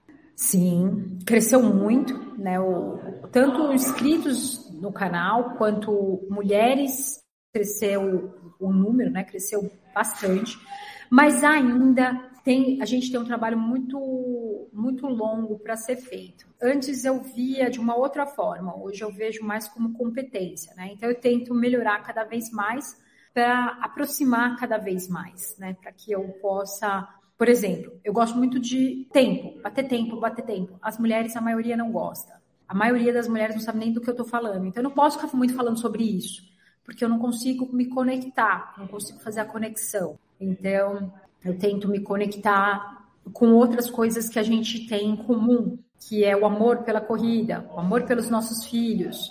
Então eu tento me conectar através do amor, né? Então não importa o tempo que você corre, o importa para mim é que você tenha conforto. Eu não posso ficar falando de Vaporfly, eu não posso ficar falando de Meta Speed Sky, eu não posso ficar falando de Adidas Adizero Adios Pro, sabe? Não posso. Eu adoraria, eu gosto, eu gosto de, é um assunto que se eu pudesse eu ia ficar falando desde quando eu cheguei lá no Breaking Two até agora. Mas as pessoas não sabem o que é isso, elas, elas não sabem o que é pace. Elas acham que maratona é uma corrida, né? Uma corrida, elas não sabem nem direito o que é a distância, porque a maioria, e é, eu quero me conectar com a maioria, porque eu não quero ficar falando só para o topo da pirâmide. Eu quero conversar Sim. com pessoas, eu quero que elas. E isso meio que me obriga a não, não ficar falando sobre outras coisas que de repente seriam mais a minha, a minha vibe, mas que tudo bem, sabe? Eu consigo esses dias eu falei, eu gravei um vídeo que eu queria muito gravar, que era o chinelo da Roca, que aliás está no meu pé. Hello Recover. Ah, tá. E, cara, nosso povo meteu, o pessoal meteu o pau no, nos comentários que ele é caro, né? E eu, mas eu, eu tento ajudar as pessoas, né? E uma coisa que eu não faço muito é ler comentário, né? É igual aquele filme Detona Ralph. O Detona Ralph 2, né? Que ele, ele tá lá, né? Ele entra na internet e tal. A moça fala, não leia os comentários. Eu, eu, não, eu procuro não ler. E às vezes eu leio, eu não levo muito pro pessoal tento não levar muito pro pessoal. Tem dias que eu também não tô bem e que eu falo, cara, mas por que você precisa ser tão grosso? Né? A pessoa se dedicar e ir lá num vídeo falar, né, umas coisas assim, tu, tu tá com um tempo e uma vida muito boa para vir aqui, né? Boa. É, é bem isso, mas eu, eu, eu, comecei a entender também, né? As pessoas passam por situações muito difíceis, principalmente quando você fala de tênis e tênis caro, né? Pô, é o salário do cara, né? Eu, eu, eu penso muito nisso. Eu penso, pô, é, é você meio que tá ofendendo a pessoa, né? Em falar em algo tão. Mas o que as pessoas precisam entender é que, de novo, como eu, eu penso assim hoje, minha cabeça ela é muito aberta. Eu não fico presa em uma ideia só. Eu tenho que entender que existem diversas pessoas no mundo que são totalmente diferentes. E que, assim como para um, um tênis de R$ 1.500 é muito caro, para outro que ganha 100 mil, para ele não é nada. Né? E tem gente que ganha 100 mil. Você tem que pensar nisso. E aquele cara é um triatleta, e o cara é um cara que ele vai pagar o que ele, ele vai pagar à vista e o que ele quiser, porque ele quer ter aquele tênis, né? Eu faço essa comparativa com bolsa. Eu não entendo porque mulher gosta de comprar bolsa cara. E eu tenho uma amiga que ela fala, ela não entende porque eu compro tênis caro. E eu compro, eu compro, eu compro tênis para fazer conteúdo pro canal, né? E tudo bem, é, é, a minha vibe, né? Você tem que entender. Por que, que tem gente que gasta uma grana para ir pescar? Porque o cara gosta de pescar, ué. Tem de e tudo aí, que é tipo. Tem de tudo que é tipo. Tem gente que, que é louco e gosta de correr, né? Mas existem diversos tipos de corredores diversos. Você não pode pensar em um, uma bolinha só, né? Você tem que pensar no todo. Por exemplo, eu falei, né? Primeira, uma das primeiras dicas que eu dei, treine com orientação. Antes eu falava treine com treinador. Só que acontece que tem pessoas que não têm condições de treinar com treinador, né? Então não tem, o cara não tem que seja 60 reais para poder treinar com treinador. Então, siga uma planilha. Hoje eu falo isso, siga uma planilha. Acha uma planilha gratuita e segue.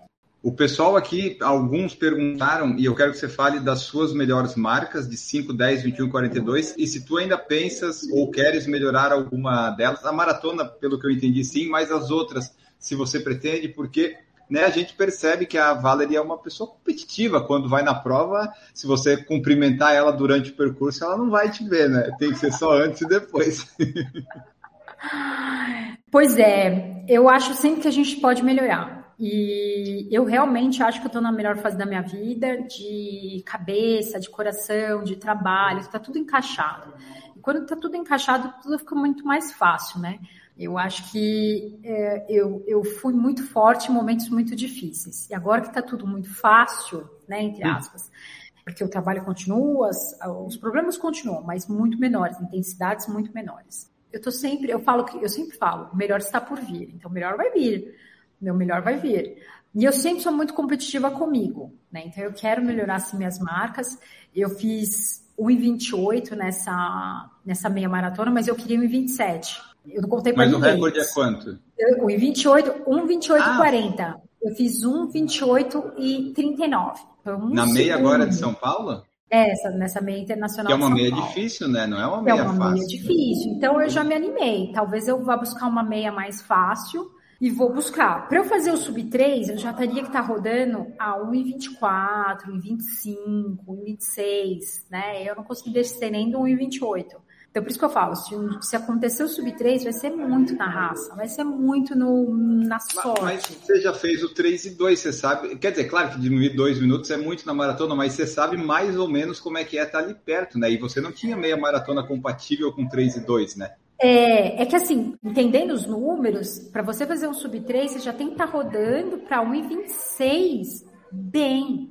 Porque aí quando você vai para maratona é muito mais difícil. Então eu sempre fui muito na sorte. Sempre fui muito no, assim, raspando, mas um raspando assim, de fazendo muita força. Por isso que eu falo, eu sou raçuda, eu não sou, eu não sou uma boa corredora, eu não tenho, eu tenho certeza que se tivesse eu e outros outros corredores em perfis diferentes do meu, magrinho, tal, eu não seria escolhida, porque fisicamente eu não, eu não tenho essa força toda, mas é coração, né? Chega ali, eu vou para cima, entendeu? E quero melhorar. Dos 10 eu já estou onde eu sempre desejei. Eu queria muito fazer uma maratona com 2,59. Se um dia eu fizer, é, eu vou tatuar no meu braço. E eu acho que eu vou fazer. Meu coração diz para não desistir. Então, se ele está falando, é porque eu acho que ele tem coisa boa para mim. E a próxima maratona, qual que vai ser? Você já tem alguma em vista? Eu tenho, mas eu não posso falar, porque ah. ela, é, ela é segredo. Eu sempre fiz tudo muito exposto, né? Eu sempre fiz todas as provas. Ah, eu fui com a Nike, eu fui com a New Balance. Tóquio, eu iria com a ASICS, né? Então sempre eu fui com marcas e aí você tem que ficar falando, você tem conteúdo, eles te contratam para falar da prova, né? Então, ah, você vai ter que fazer um vídeo da prova, você vai ter que fazer tantos stories, você vai ter que fazer tantos feed. Então, isso, as pessoas acham que não, é tudo programado. Eles, você vai fazer a prova, mas você vai ter que entregar conteúdo, né? Você vai ter que mostrar Sim. tudo aquilo. E as pessoas acham até que é, ah, mas é porque você quer se exibir nada, cara. Eles me. Isso é muito engraçado. As pessoas falam assim, ah, eu queria ser patrocinado. Eu falo, mas o que você entrega? Porque a empresa, ela é uma empresa, ela é uma ONG, ela é uma empresa. Você tem que trazer lucro para os acionistas, né? O que, que é lucro? Eu te dou um tênis, você me vende 10. Por quê? Porque as pessoas se influenciam, elas compram esses tênis depois, de tanto que você gostou. A corrida é um tesão, sei lá, Chicago é um tesão, nossa, é muito legal. As pessoas vão se inscrever nessa. Mas você tem que ter conteúdo, você precisa mostrar para elas. Então não é que você quer se mostrar, é porque você foi contratado para fazer aquilo, é o seu trabalho. E essa prova eu não vou precisar trabalhar para ninguém, né? Porque finalmente eu cheguei no ponto que isso era um problema lá atrás, né? Eu não tinha grana para ir para essas provas, né? Eu não tinha, eu precisava de alguém me apoiando, né? E a forma que eu encontrei foi essa, foi e eu digo isso com o maior carinho do mundo. É, tem muita gente que deu muita risada de mim no passado, muita. E hoje está aí fazendo conteúdo digital, né? Muito louco. E para mim foi uma forma honesta que eu achei de fazer uma troca com a empresa. Olha, eu produzo conteúdo digital e você me leva para tal prova, tudo bem? E foi o jeito que eu encontrei. E agora eu, eu não, não é que eu não preciso, né? Não é que eu não preciso, mas eu, eu vou fazer dessa vez no silêncio, sabe? Vai ser eu e Deus mesmo, né? Só nós dois. Mas Como quando assim? é que a gente vai saber quando que você vai estar lá? Depois, quando sair o resultado, depois, você vai. Depois. Então a gente não As vai pessoas saber. Já sabem, as pessoas já sabem que eu estou no ciclo, já falei, já comecei Sim. meu longão. Torçam Mas ninguém mim. vai saber a, a, maratona que você vai que você não vai postar nada. É só na hora que correr que você vai que vai aparecer no Strava lá. Opa, olha só a Valerie não sei aonde. Vai, vai ser depois, vai ser depois. E se Deus quiser, eu vou poder tatuar aqui no meu braço. Porque eu acho que, que, que eu, eu mereço ter esse momento, sabe? De, de não precisar. Por ter tanto feito isso, eu entendo Sim. que você ir no silêncio eu vivo muito silêncio hoje, né? Eu fico muito no silêncio, faço muita meditação e eu acho que existe uma energia muito forte nisso. Então eu é uma coisa minha. Eu falei, ah, eu vou lá, já já fiz minha inscrição, já estou super animada e vai dar tudo certo, eu tenho certeza. Não é nada, não é nada absurdo também, mas vai ser, se Deus quiser, eu vou, a hora que eu aparecer vai ser gente, é nosso, sabe? Ah, vocês tinham que abrir uma, uma enquete no, no tênis certo para o pessoal tentar adivinhar, porque se você está tentando o tempo, tem que ser uma maratona outro plana, dia... o pessoal dá para. Não, outro dia eu abri, outro dia eu, eu abri, meu palpite eu falei, ó, já. Eu falei assim, outro dia eu abri e ninguém acertou. Acho que umas três pessoas acertaram, mas não é uma maratona rápida. Não é uma hum. maratona rápida. Eu olhei já, não é uma maratona rápida eu vou ter que fazer na raça, de novo. Boa. Por saber disso, por isso até que eu, eu fui para essa maratona, para essa meia de São Paulo, e eu fui para cima, porque eu falei, vai ser isso aí, vai ser paulada. Mas eu gosto disso, né? Eu gosto de eu gosto de do que desafia. Então, eu Sim. vou fazer. E, e, só para fechar essa parte, depois que passar tudo, você vai ter registrado alguma coisa para mostrar no tênis certo ou essa vai ficar totalmente em off tudo? Eu acho que vai ficar em off, porque tá. dá muito trabalho né? Essa parte de, de você produzir conteúdo demanda muita energia de você Verdade. ir fazer a prova. Isso foi uma das coisas que eu não reclamei, tá? Eu nunca reclamei, eu sempre agradeci demais. Mas eu sempre vi como algo bem pesado. Porque enquanto todo mundo estava de perna para cima descansando, eu estava lá na feira gravando, mostrando, conversar com um, conversar com o outro. Por exemplo, a gente foi fazer a meia do Rio, né, do Rio de Janeiro, agora com Olímpicos, né? Um dia antes a gente se encontra, tal, tal, tal, vai buscar, mostra a feira, grava, tal. Aí teve jantar, dia seguinte vai para a prova, cumprimenta todo mundo, conversa com todo mundo, dá atenção, tal. Corro na prova, corro forte. Acabou a prova, a gente já foi para gravação e faz... é muito intenso. E tudo bem, eu não estou reclamando, mas é sempre muito intenso. Intenso. Imagina você terminar uma prova muito forte, e aí você já, não é? Quando todo mundo vai sair, vai descansar, você já vai para o outro compromisso, né? Então, nessa daí eu, eu quero muito. E de uma forma diferente. Vai ser a primeira prova que há muito tempo, né? A última que acho que eu fiz assim, desligada, foi Boston, que foi a primeira major que eu fiz. Uma prova que eu vou lá como uma corredora, apenas uma corredora que vai buscar o seu melhor, entendeu? Então isso vai ser muito, muito bacana, vai ser uma experiência diferente. Essa pergunta do Gabriel Lima é interessante. O que você gostaria de fazer no tênis certo que ainda não faz? Tu já conseguiu abrir uma empresa? Já conseguiu né, entrar no tênis certo? Tudo ali. O que que tu ainda gostaria de fazer que não conseguiu colocar em prática? Puxa, a gente tem muito trabalho ainda. Tênis certo a gente está apenas começando. Eu, já, eu vejo muita oportunidade, muitas, muitos caminhos que podem ser trabalhados. O que, puxa, o que que eu Olha, eu acho que eu já consegui Talvez ter mais tempo. Eu gostaria de ter mais tempo para conseguir. Tipo um gravar... espaço, uns vídeos da Valerie falando coisas que você gostaria mais, mesmo que não atingisse o público. Ó, eu vou, eu vou dar um exemplo. Eu fiz agora essa meia maratona e eu melhorei bastante meu tempo. Eu gostaria de gravar um vídeo falando sobre como é importante você ter paciência nesse processo. Porque com o treinamento, teoricamente demorou nove anos para chegar até aqui. Com treinamento né? Fora o que eu corria antes e que, que eu não vou levar em consideração. E eu vejo pessoas não alcançando o que elas querem em nove meses, em três meses, e aí elas desistem. E eu era assim, né? Eu era essa pessoa que desistia de tudo. Então eu gostaria de gravar mais vídeos com esse, com esse conteúdo. E falta tempo. Por quê? Porque a gente tem muita coisa de tênis, né? Que eu também uhum. gosto.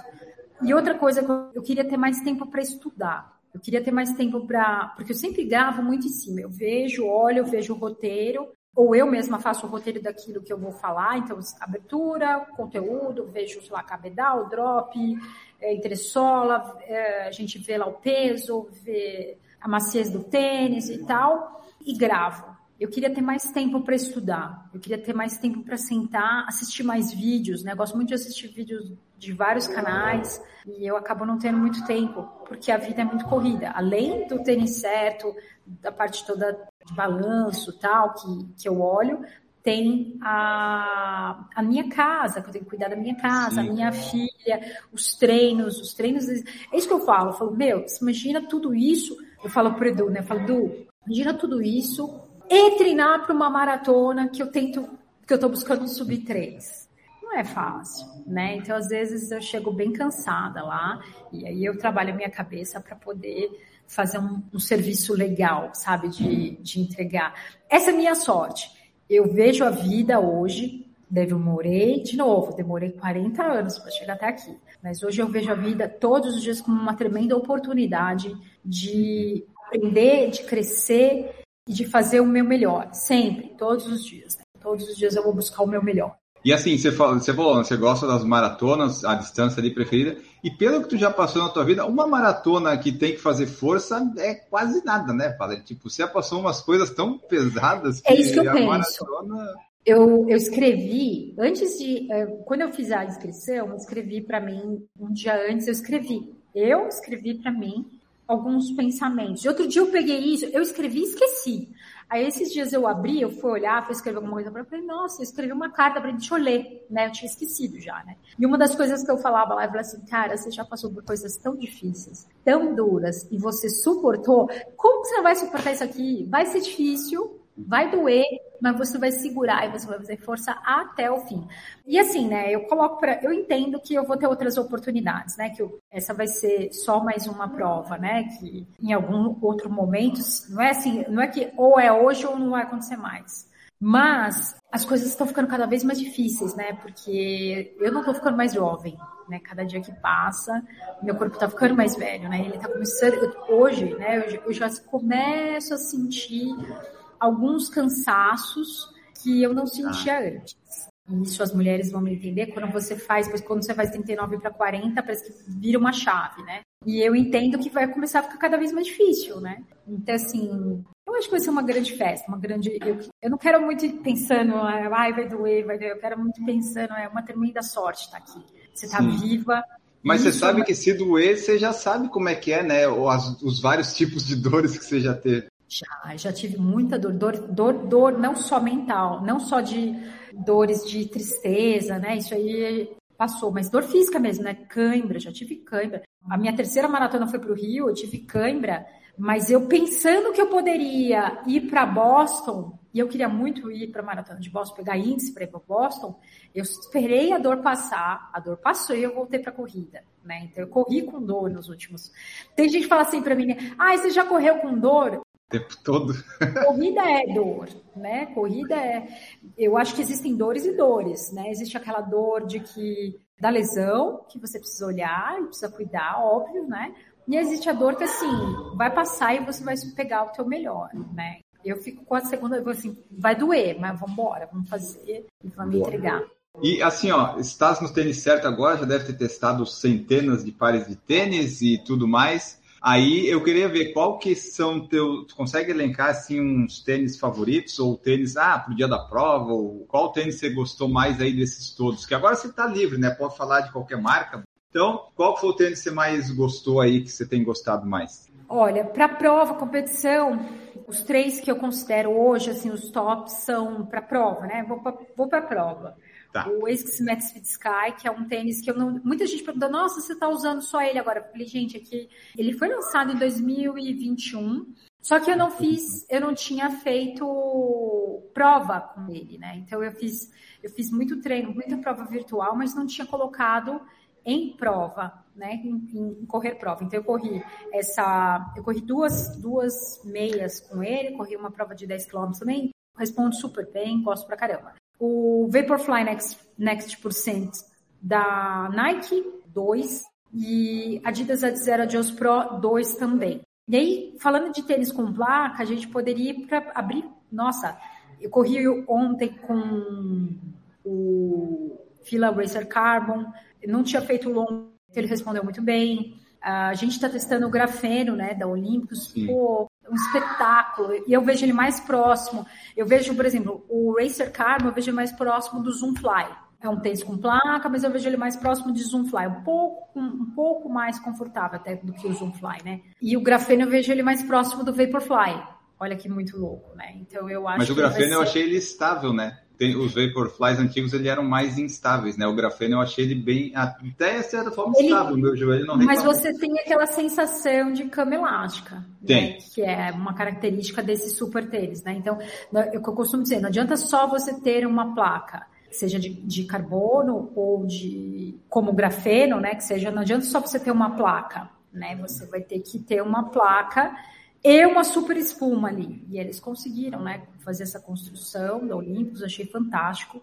Isso falando de competição. De dia a dia, eu falo muito sobre Nova Blast 2, gosto muito do Pegasus também, vende muito, inclusive. Salcone tem diversos, até o Endorphin Pro, Endorphin Speed, a gente poderia falar. Pouca também. O bom de estar no tênis certo é que daí você conseguiu conhecer quase todos os tipos possíveis de tênis, né? Quase tudo. O que, eu, o que, é, o que de repente eles não mandam para testar, isso, isso é uma coisa muito legal. As marcas, elas mandam para o Edu. No começo foi muito difícil entender que tinha uma mulher no canal, né? Eles mandavam para o Edu e não mandavam para mim. Aí eu tinha que comprar, né? Eu comprava. Hoje as marcas me, me enxergam como uma especialista em tênis e então eles mandam para mim. O desafio, desafio hoje para mim é fazer entrevista em inglês, né? Eu oh, yes. estudei inglês, estudei inglês quando era nova, né? Quando era adolescente, e agora eu tô estudando direto porque já apareceram várias entrevistas aí e vem mais mais trabalho. Eu falo, caramba, né? É muito louco isso. Então, o meu desafio é não só falar inglês, mas entender os termos técnicos em sobre tênis em inglês. Então, Sim. por isso que eu falei, eu preciso estudar mais. E eu sei disso, tá? É, essa, é, essa é uma coisa que me, me, desenvolveu muito. Eu parei de ser vítima de achar, ai, mas as pessoas não. Não, cara, ninguém tem que te dar oportunidade. Estuda, seja foda nesse assunto. Que a pessoa não vai. Você não vai ter que pedir permissão. A pessoa vai falar, opa, ela sabe fazer isso, deixa eu contratar ela aqui. Então hoje esse é o meu desafio. Tem um caminho longo, eu preciso estudar muito. Eu olho para o Edu, eu olho para o Rodrigo, eles sabem demais, demais. Aí eu fico ali, eu falo, cara, eu preciso estudar demais ainda. Ainda falta muito, mas muito. Mas não dá para fazer tudo, N. Às vezes, ao mesmo tempo que eu fico desesperada porque eu não consigo chegar no nível deles, eu falo, cara, mas calma lá, eles também não têm filhos. É, vou, primeiro que ele não é mulher. Começa por isso, vocês não são mulher. Então, Já tem uma diferença grande é, ali, né? Só dos problemas e coisa tudo. Todo mês eu, eu tenho cólica, todo mês é, é um problema né, da cabeça, é filha, é treino, eu falo brincando, né? O Edu liga a câmera e grava. Eu tenho que fazer maquiagem, tenho que arrumar cabelo, ah, tenho que fazer sim. unha. Até isso, eu vou mostrar o tênis, eu não posso mostrar o tênis com uma unha mal feita, né? Então minha unha, ela tem que estar sempre bem feita. que coisa. Tem tudo, tem tudo isso, sabe? É, são pequenos detalhes. Eu lembro que uma vez, se eu tô maquiada demais, tem homens que reclamam. Se eu tô com ruga demais, tem gente que, que reclama. Então tenho que estar sempre jovem, sabe? Tem tudo isso, né? É muito ah. louco. Imagina o cara entrar lá, ah, eu vou ver como é que é esse tênis da Salcone. Ah, não, mas esse tênis, mas não, mas essa moça aqui, ela tá com uma ruga ali, não, esse vídeo eu não gostei. é, mas é assim, é assim. Imagina. Uh, Aí você fala assim, Val, mas você tem que lutar contra isso. Eu luto. Eu luto fazendo, eu luto produzindo. Teve uma Sim. vez um cara que escreveu, quando eu entrei no Tênis Certo, eu entrei muito, muito assim, muito brava. Eu ficava muito brava com os comentários negativos, sabe? Do tipo, você imagina uma mulher falando, né, num, num, num mundo muito masculino, né? Então, Aí, tipo, você entrou no tênis certo, que era masculino só o Edu, e de repente cai uma mulher ali, o Não era só assim... isso. Quando eu entrei no tênis certo, eu, eu tive uma visão de negócio. Eu falei, pô, no YouTube, no Instagram, eu sou só mais uma. No YouTube, não tem mulher. Foi por isso que eu falei, eu vou pro YouTube. Não tinha mulher. Tem, né? Então, e aí eu peguei e falei assim, o que, que eu vou fazer? E, e, ó, vou te falar, por que que não tem? As pessoas falam assim, mas por que, que não tem? Porque não é espaço? Não, porque é difícil. YouTube é difícil. Eu, é eu estou falando, eu encontro todos os dias dificuldades. E todos os dias eu tenho que decidir que eu vou continuar. Desde pessoas reclamando, e no começo eu lembro que tinha uns caras que eram muito agressivos. Ah, essa mulher tem que calar a boca. Coisas assim, sabe?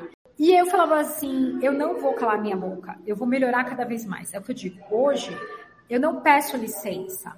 Eu fico muito boa tudo muito sobre aquilo, a ponto da pessoa, então até o jeito de falar, né? Então a, a minha uhum. forma de falar, eu tenho, eu era muito, ah", eu falava alto, sabe?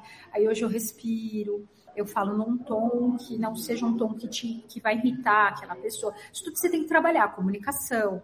Tive que estudar, eu era contadora, eu não era comunicadora, né? Então eu tive que aprender a me comunicar, aprender a falar sempre sorrindo. Não importa se eu, se eu estivesse irritada, com cólica, ou se eu estivesse num momento ruim, eu tinha que sempre estar sorrindo, falando com calma. E como eu disse, para ligar a câmera, não podia aparecer descabelado, eu tinha que fazer um negócio bem feito e tudo bem. E, e só que isso para outras pessoas, pra, principalmente para as mulheres, é muito mais difícil. Você vai ficar muito tempo falando sozinha, muito tempo falando sozinha. E aí hoje eu e hoje eu não sou o Edu, eu não sou o Edu, eu sou com. Nossa, e o Edu não é a Val, né? Nós somos. Isso é muito legal, porque a gente entende que tem pessoas diferentes, né? Não precisa ser só a Val não precisa ser só o Rodrigo, né? Hoje em dia a gente tem perfis diferentes de pessoas e a gente quer falar com todas elas, né? Não, não é a gente não quer que seja não, só uma pessoa que te, se encontre, só mulher ou só homem, a gente quer conversar com todo mundo. A gente precisa muito mais disso, né? De mais pessoas correndo, mais pessoas felizes, porque gente feliz não enche o saco. Eu sempre costumo dizer isso, que pessoas correndo são mais felizes felizes e pessoas felizes não enchem o saco. Isso é uma verdade. É uma, essa é uma verdade única, né? E aí é isso, né? Como eu disse, eu, eu parei de olhar as coisas como vítima e fui para cima em outro sentido. Parei de, ai, ninguém me olha. Ah, você não quer? Tudo bem, não tem problema nenhum. Mas assim Beleza. assim também, ó, tipo, a pessoa se é um hater lá da internet, daquele jeito ele fala só na internet, né? Na, se ele te ah, encontrasse, ele não falaria. E se ele falasse, você é faixa preta em taekwondo, ele ia ter problemas. Não, é, é isso não. aí. Também tem, tem, isso, mas eu penso muito assim, né? De novo, como eu passei por muitas coisas, eu lembro que lá atrás quem é que estava do meu lado. Eu sempre faço esse exercício. Quando eu vejo uma coisa muito, muito, muito ruim, muito pesada, eu falo assim, lá atrás, quem estava do teu lado quando o bicho pegou?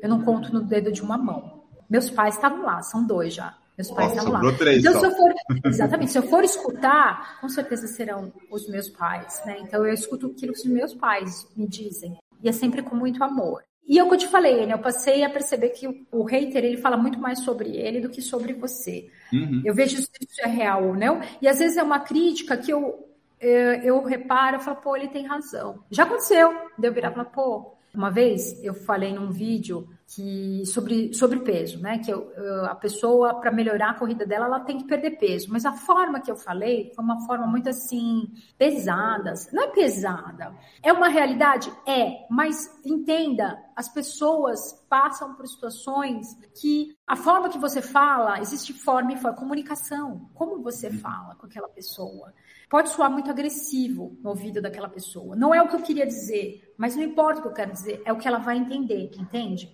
Comunicação é isso, não é o que eu estou falando, mas como, como vai chegar para aquela pessoa.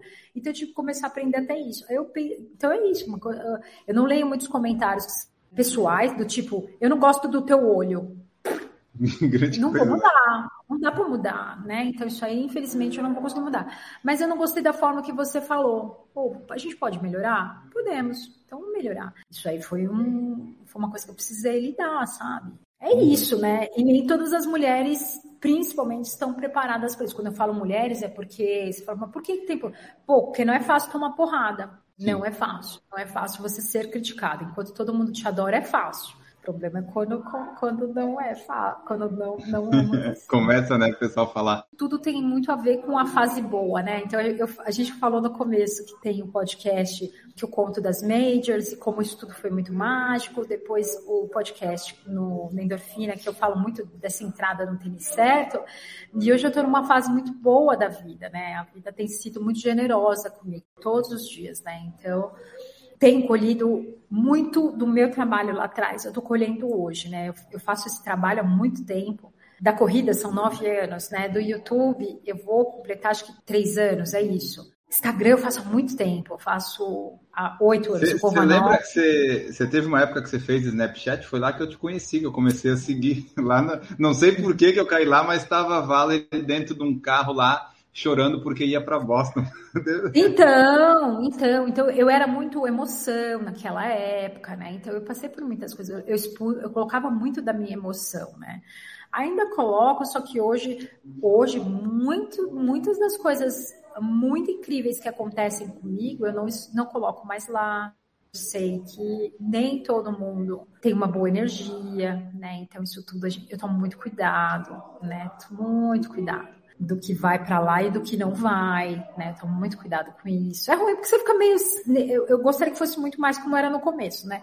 Que a gente falava tudo, né? Hoje em dia a gente tem que tomar muito cuidado, né? Cancelamento hoje falou errar, falou uma vírgula. É o que eu falei, lá é perfeição, uhum. né? Falou uma vírgula fora do, do sentido, aí a pessoa já começa a discutir com você, você fala, pô, não falei errado, né? Então, toma muito cuidado com isso. Mas é uma fase muito boa eu consigo olhar para trás. Eu penso muito, como eu tive muito contato com a morte, como eu vi a morte acontecendo na minha frente até o último dia, né? Meu marido morreu comigo. Hoje eu penso muito, eu vivo muito um pensamento do estoicismo, né? Que é uma coisa, aquela filosofia de que entenda que você vai morrer e se você fosse morrer hoje, tá tudo bem, tá tudo resolvido, as malas estão prontas. Então hoje, então eu sempre faço essa análise. Hoje, se, se eu fosse hoje, tá tudo resolvido aqui, tudo resolvido aqui, sabe? Minha filha vai se virar, as coisas vão seguir e a minha passagem foi, foi muito bem feita. Então, hoje, se eu olhar para o que eu realizei, vai ter gente correndo com corre um, vai ter gente correndo com corre dois, vai ter gente falando tênis certo, sabe?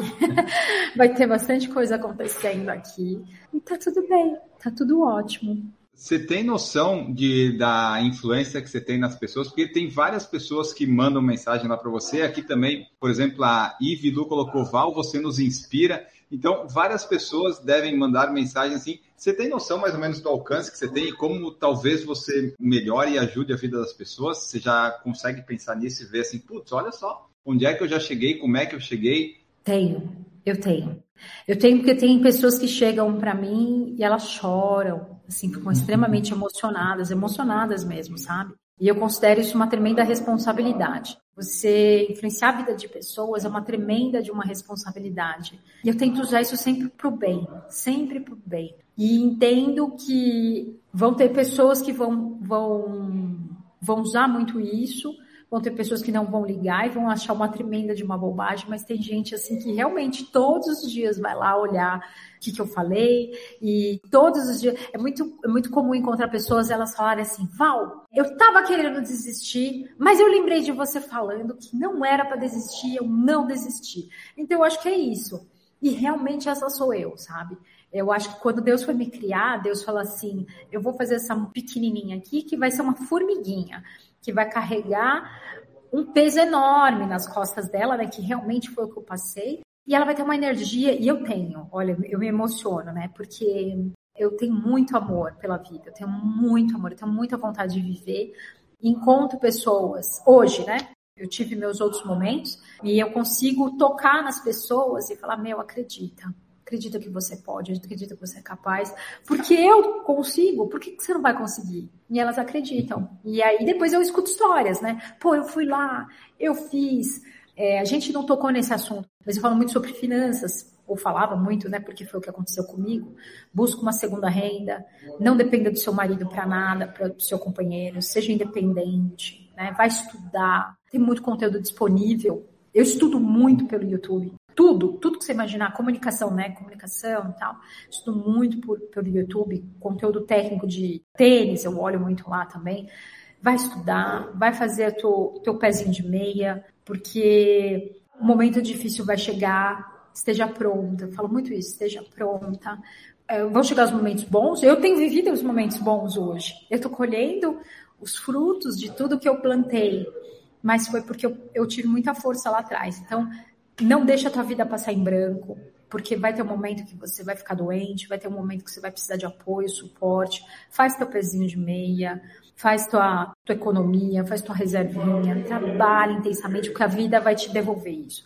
Por que, que eu falo isso? Porque eu vivo isso, né? Então, e eu sei que pessoas escutam, é maravilhoso escutar mulheres. Eu falo mulheres porque eu, com quem eu mais converso, né? Deve ser o público maior lá do Instagram, provavelmente, né? Não é, é 50-50. É 50-50. Porque eu talvez porque eu fale muito de corrida e de performance, né? Talvez, não sei. Mas é 50-50. O público ali é meio a meio. E aí, é quando eu acho que as mulheres se sentem mais à vontade de falar, talvez seja isso. E aí depois elas voltam e falam: Ah, eu comecei a, sei lá, comecei um negócio de, de doces e, pô, já fiz uma renda Aí eu falo, já começa a investir.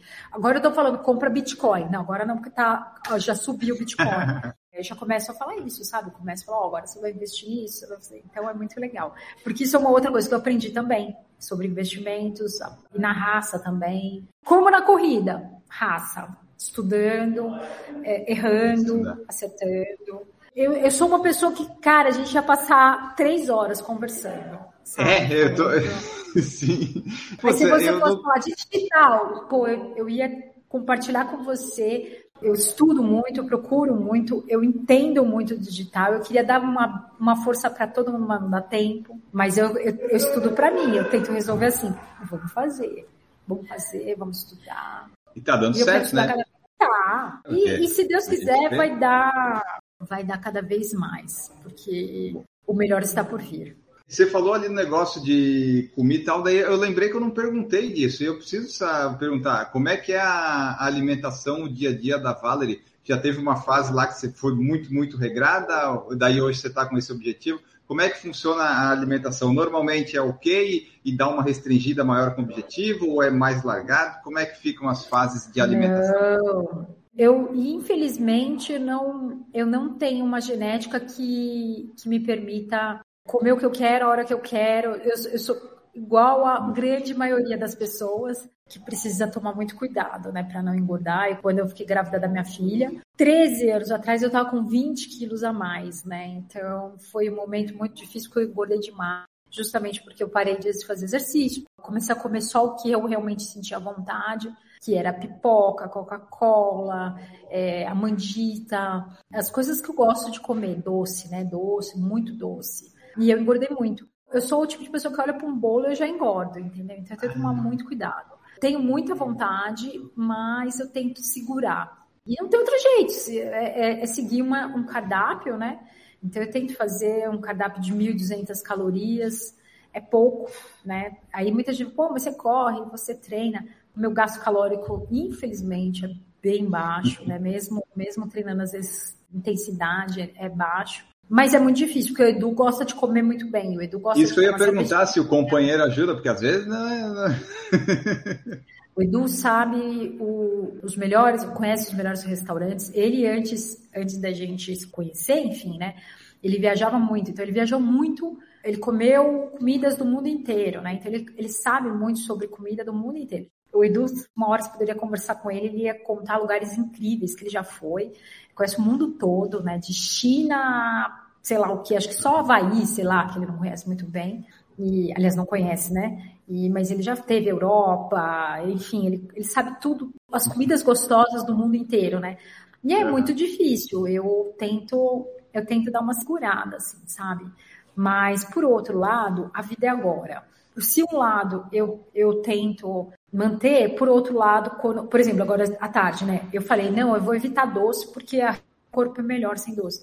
Pô, a gente foi num lugar super gostoso, um dia lindo, é, e chegou uma torta deliciosa. Eu falei, cara, a vida é agora.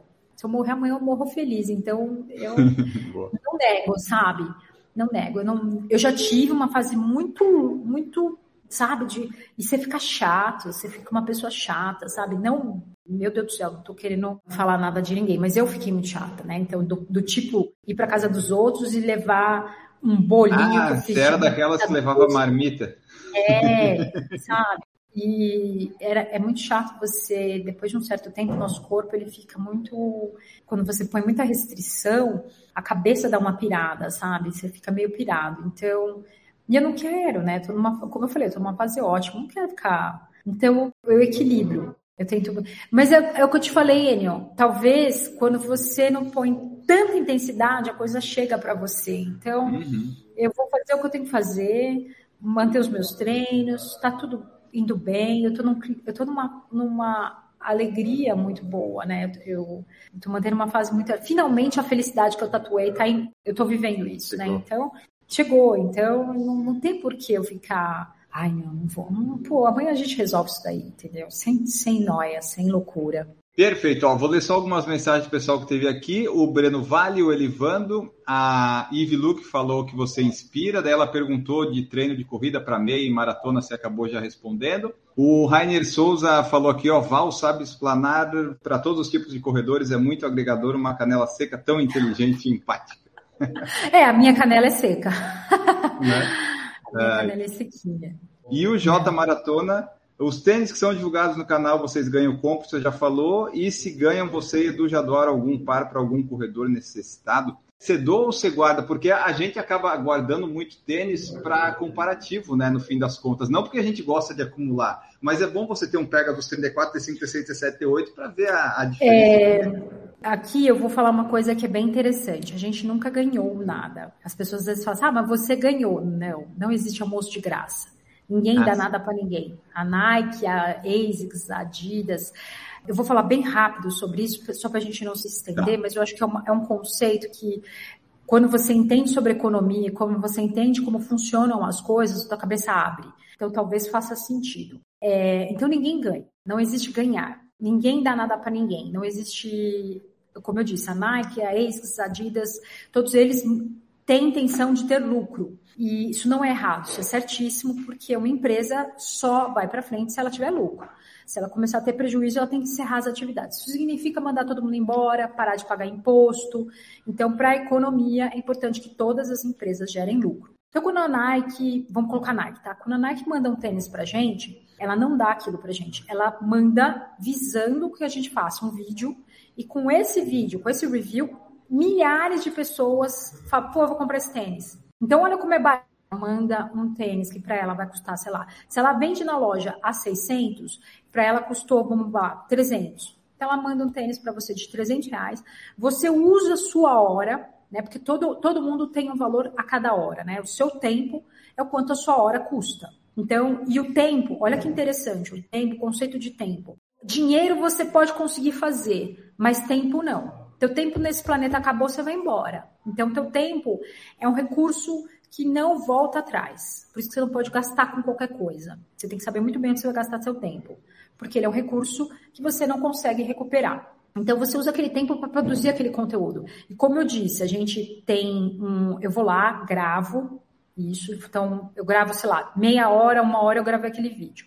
Aquele vídeo vai para o meu editor. Eu pago um editor para fazer isso. Ele é pago, ele, ele não faz de graça também, né? Eu pago para ele todo mês, ele edita aquele vídeo que vai para o canal. Então ele chega para você, entre aspas, de graça. Mas existiu muito trabalho até aquele momento dele, dele ir para o canal, né? para ele, ele ser exposto. E o que acontece? As pessoas vão comprar aquilo. Se elas usarem o meu link, ela me ajuda a manter o canal. Por isso que a gente fala, se você usar, se você comprar através desse link, você vai, você estará ajudando o canal. Porque com essa, comprando esse link, você paga uma parte pra gente. É, que seria o nosso trabalho de através desse link você ajuda o canal. É isso que a gente pede para as pessoas, né? Então para elas usarem o link. Mas ela pode não usar, ela pode usar, sei lá, comprar de outros lugares e a gente perdeu a venda. Nós, né, perdemos a venda. A Nike vai continuar ganhando. E tudo bem, ótimo, que bom que acontece isso, porque ela vai. Uhum. Eu sempre penso em gerar e cada vez mais, né?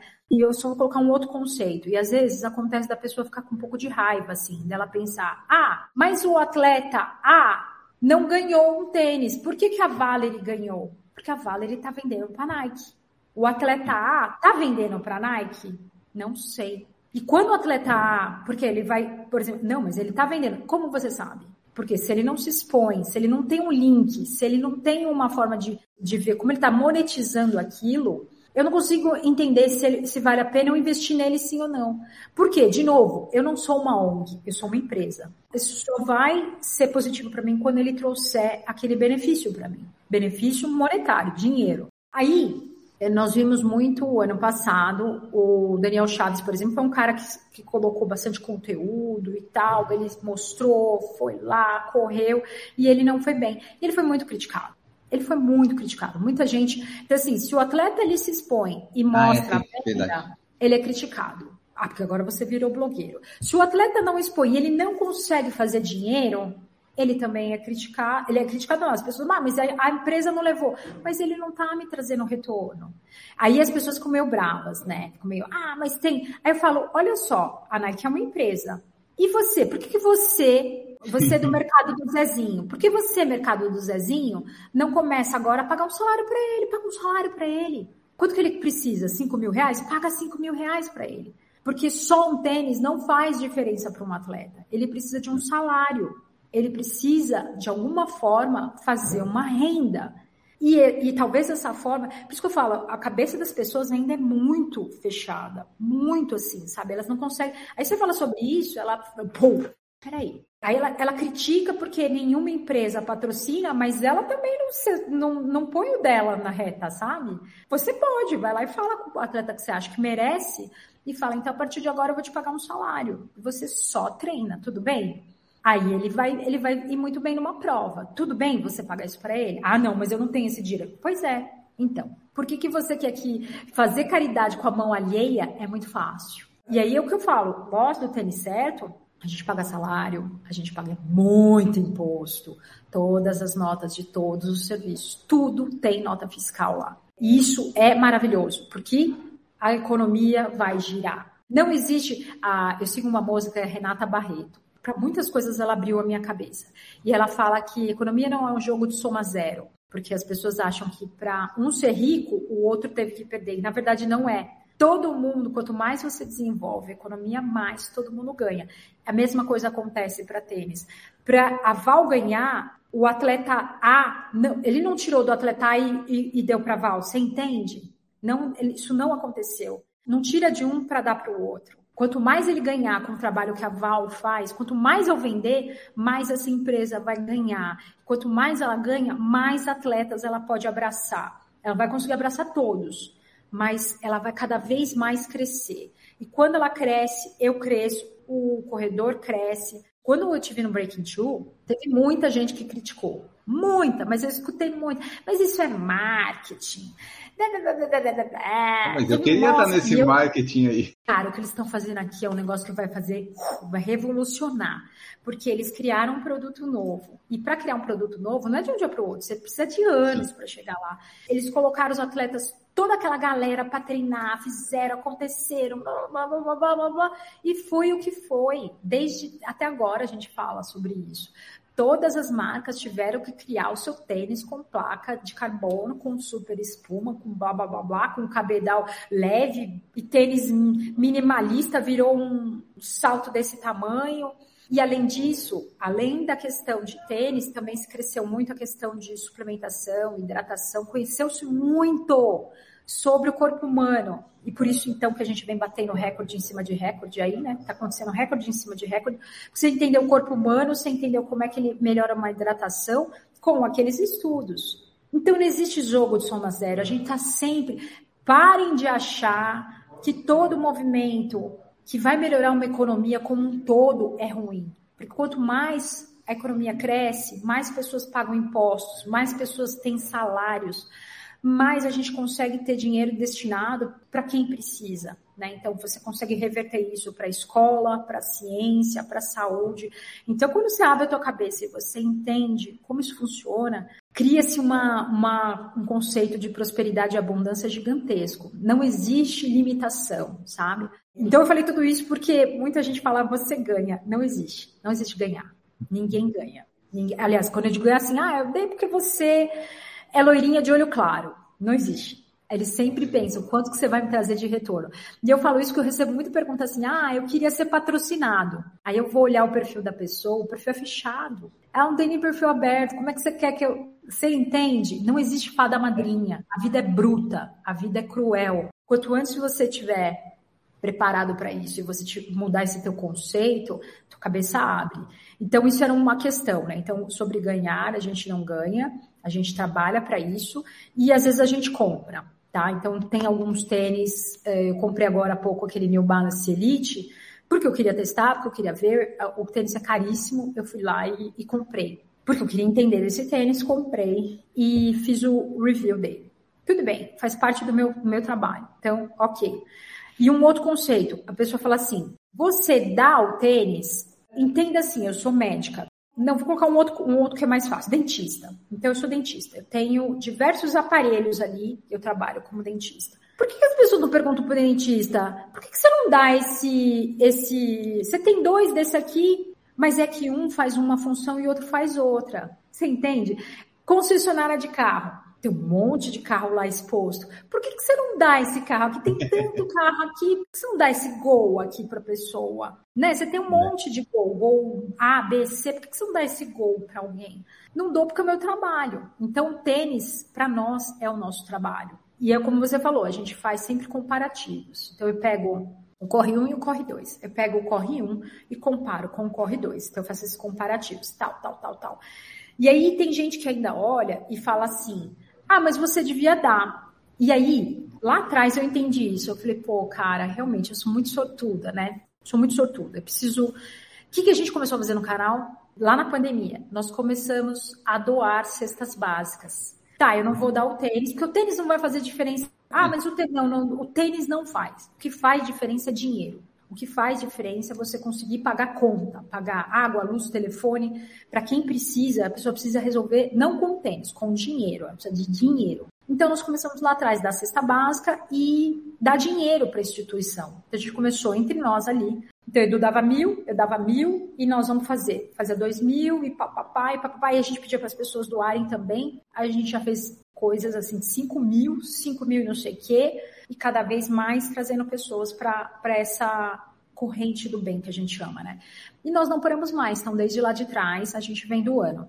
E aí quando vem esse tipo de comentário, né? Ah, mas você deveria, eu falo, aconteceu outro dia, tá? Isso aconteceu outro dia, um cara, o cara me pegou num dia ruim, e aí ele escreveu lá no perfil, é, esse pessoalzinho que vive numa bolha. Eu falei, cara, você não sabe nada da minha vida, velho. Nada. Que bolha, que porcaria de bolha tá falando? Eu falei, vamos lá, agora, agora, vamos resolver isso agora. Eu tenho mil reais para doar. É porque ele começou a falar, não, porque essa galera que recebe tênis, tem um monte de atleta que precisa. Eu falei, qual é o atleta? Me dá aqui o CPF dele, eu vou fazer um Pix agora. Só que eu só vou fazer de mil reais depois que você fizer. Você faz mil, tinha mais duas pessoas reclamando, você faz mil, fulano faz mil, fulano faz mil, eu faço mil. Mas eu faço depois que vocês fizerem. Manda o Pix do atleta que você quer que eu mande. Eu mando agora. Mas você faz e as duas. Os três saíram fora. Os três. Eu fiz. Eu fui lá e fiz para quem eu sabia. Outro dia eu ganhei, eu nunca ganhei dinheiro correndo, né? Eu sempre ganhei corridas, mas nunca ganhei um real. Outro dia eu fui numa prova, um ano, mês passado, dezembro, ganhei 850 Eu acho maravilhoso. Pô, ganhei 850, 850 reais em dinheiro. Eu falei, cara, que incrível.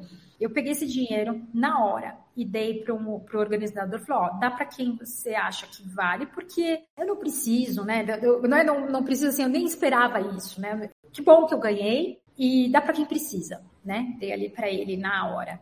Pô, ele deu para um atleta que estava lá tentando, não conseguiu, e o cara, com aquele dinheiro, pagou a duas parcelas da faculdade dele.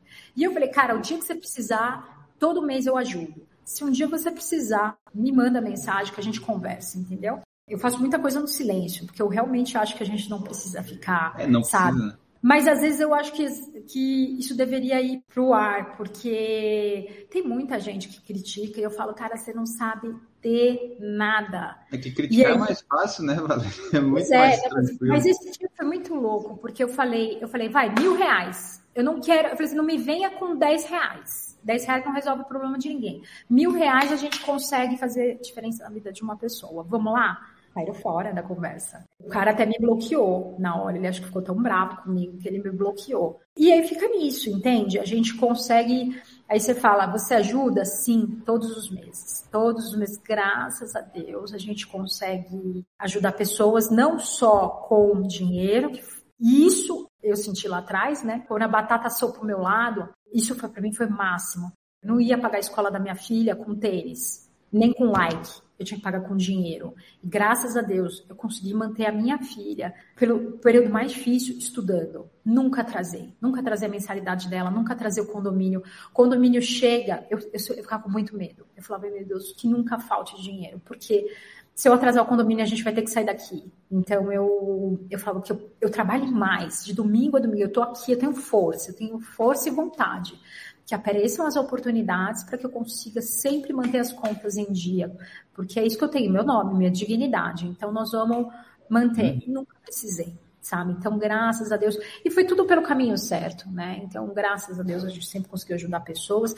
E hoje, quando eu vejo pessoas que precisam, eu falo muito sobre isso. Eu falo, vai trabalhar. Eu vejo tantas oportunidades, tantas. Eu falo, faz isso, faz aquilo, que dá certo. É, o pessoal, eles querem muito o bônus que eles veem, né? Mas tem tanto bônus. Claro, né? É boa, é boa a vida de criador digital, é, mas tem que trabalhar para ela ser boa também, né? Não tem só. Ah, a é, vida boa é... é... só se você for parça do Neymar. Aí você pode ter uma vida boa, porque daí é só aproveitar, né? Mas fora isso é difícil. Eu costumo dizer que nenhuma vida é boa. Toda vida vai ser difícil e vai ser trabalhosa. Mas na hora que você, você aprender a lidar com isso, ela aí você colhe os frutos, né? Então, não adianta você se comparar com pessoas que estão aqui há 10 anos fazendo o que elas fazem.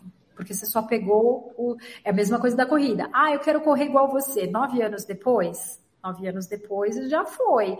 Ah, eu quero correr igual a Valerie. Eu falo, toma cuidado com o que você deseja, porque a Valerie passou por muita dificuldade, muita. E aí a dor começa a chegar para você e você não consegue entender. Ela tá te ensinando para você poder suportar, porque você só suporta se você tiver porrada, entendeu? E é isso, basicamente é isso. Cuidado com o que você deseja. Eu tô desejando subir três. Eu tô sofrendo, né? Tô, tô pagando o preço por isso, entendeu? É, as pessoas falam, ah, eu queria ser como, eu queria ter a vida da Valerie, né? Mas é para chegar até onde está agora, né, Valerie? Teve um cuidado, caminho aí. Cuidado né? com o que você deseja, porque o meu caminho foi muito duro. E aí vai chegar para você, e aí você não vai entender. é para te ensinar a ser forte. As pessoas falam, quero ser paciente. Não é, não vai chegar assim um, um monge te ensinar a meditar. Vai chegar gente difícil para você aprender a lidar, entendeu? Para você, você só desenvolve executando, né? Então, é, é, isso aí. Vai ser difícil. E às vezes a solução é comprar uma lavadora de louça, né, Vale? Aí resolve tudo. Ah, lavador, lavador. Nossa, a gente devia ter um publi de lava, lavadora de, de louça, né? salvou meu é. casamento, né? E, e, a gente se casou, né? A gente ficou noivo, ah, é, foi uma agora... surpresa, a gente se casou. Para mim era um sonho me casar, né? Então eu fiquei muito feliz. Foi tudo, foi muito, tudo muito perfeito, foi tudo muito legal. E assim, para fechar, Enio, se Isso. você me permite, claro. que eu gostaria que, que as pessoas tivessem é muita fé, muita coragem. Eu sempre falo isso, força e coragem até o fim. Tenham fé, tenham coragem, porque a vida ela é difícil. Vai ter momentos em que a morte vai chegar, a doença vai chegar, isso é fato, a gente sabe disso. Mas entenda que existe, existe o que eu chamo de beleza oculta, do filme A Beleza Oculta, que são milagres que vão acontecendo e vão te ensinando e agradece tudo que está acontecendo, entende porque aquilo chegou para você, estuda, aprenda, porque é, a gente está aqui para isso, para crescer cada vez mais. E não para de correr, porque a corrida vai ser a tua base, né? Ter, Corra para tua... sempre, né, Valéria? Tem que ser. Sempre. Corra para sempre. Até o fim, mantenha teu, a tua corridinha. Às vezes, às vezes uma corrida gostosa, às vezes uma corrida mais, mais dificinho, né? Tem dias que a gente não está afim, mas não deixa de ir. Isso faz parte do teu processo. Perfeito! Então, pessoal, essa foi aí nossa conversa com a Valerie Mello. Esperamos que vocês tenham gostado. Se você ainda achou, ah, dava para ter falado mais coisas, você, você manda aí suas mensagens, seu feedback depois, porque a gente pode fazer novos episódios, não tem problema nenhum a agenda da Valerie é super tranquila de conseguir um horário, a gente consegue. E não fica, e não fica bravo comigo, porque às vezes eu sou meio, eu falo umas, umas realidades duras de serem, de, de, se escutar, mas essa sou eu. Eu sou uma mulher muito forte, eu tenho uma personalidade muito forte. Não fiquem bravos comigo. Muito da, da vida dura que eu tive, tá? Mas é, eu falo com muito amor, porque eu quero que todo mundo se dê bem, todo mundo cresça, que todo mundo tenha prosperidade e felicidade na vida, tá bom, gente? Boa. Então tá, pessoal, mandem seus feedbacks, suas mensagens. Esse foi nosso episódio de hoje com a Valerie Mello. Não esqueça de nos seguir, avaliar lá no Spotify. E as, a rede social da Valerie a gente vai colocar no feed, né, para você seguir, vai estar tá no Instagram também, todas essas coisas. Não se esqueçam de dizer o que, que acharam, de escutar aí até o final, por favor, e compartilhar aí seus episódios e segue lá o Tênis Certo, a Valerie, sigam por falar em correr também, pelo amor de Deus, e assim a gente segue e, e vai crescendo. Então, diz aí só teu tchau, Valerie, e para a gente fechar este podcast. Pessoal, um beijo no coração de vocês, mantenham-se firmes aí, tá bom? Eu tô firme aqui também. Se Deus quiser, eu volto aqui para contar a minha história Boa. de sub 3. Ai, vamos fazer, vamos fazer, ai, vai dar vamos. certo, meu Deus, vai. vai. dar certo. Vamos gravar um episódio especial sobre isso. Então tá, pessoal, esse podcast fica por aqui. Um grande abraço a todos vocês e tchau.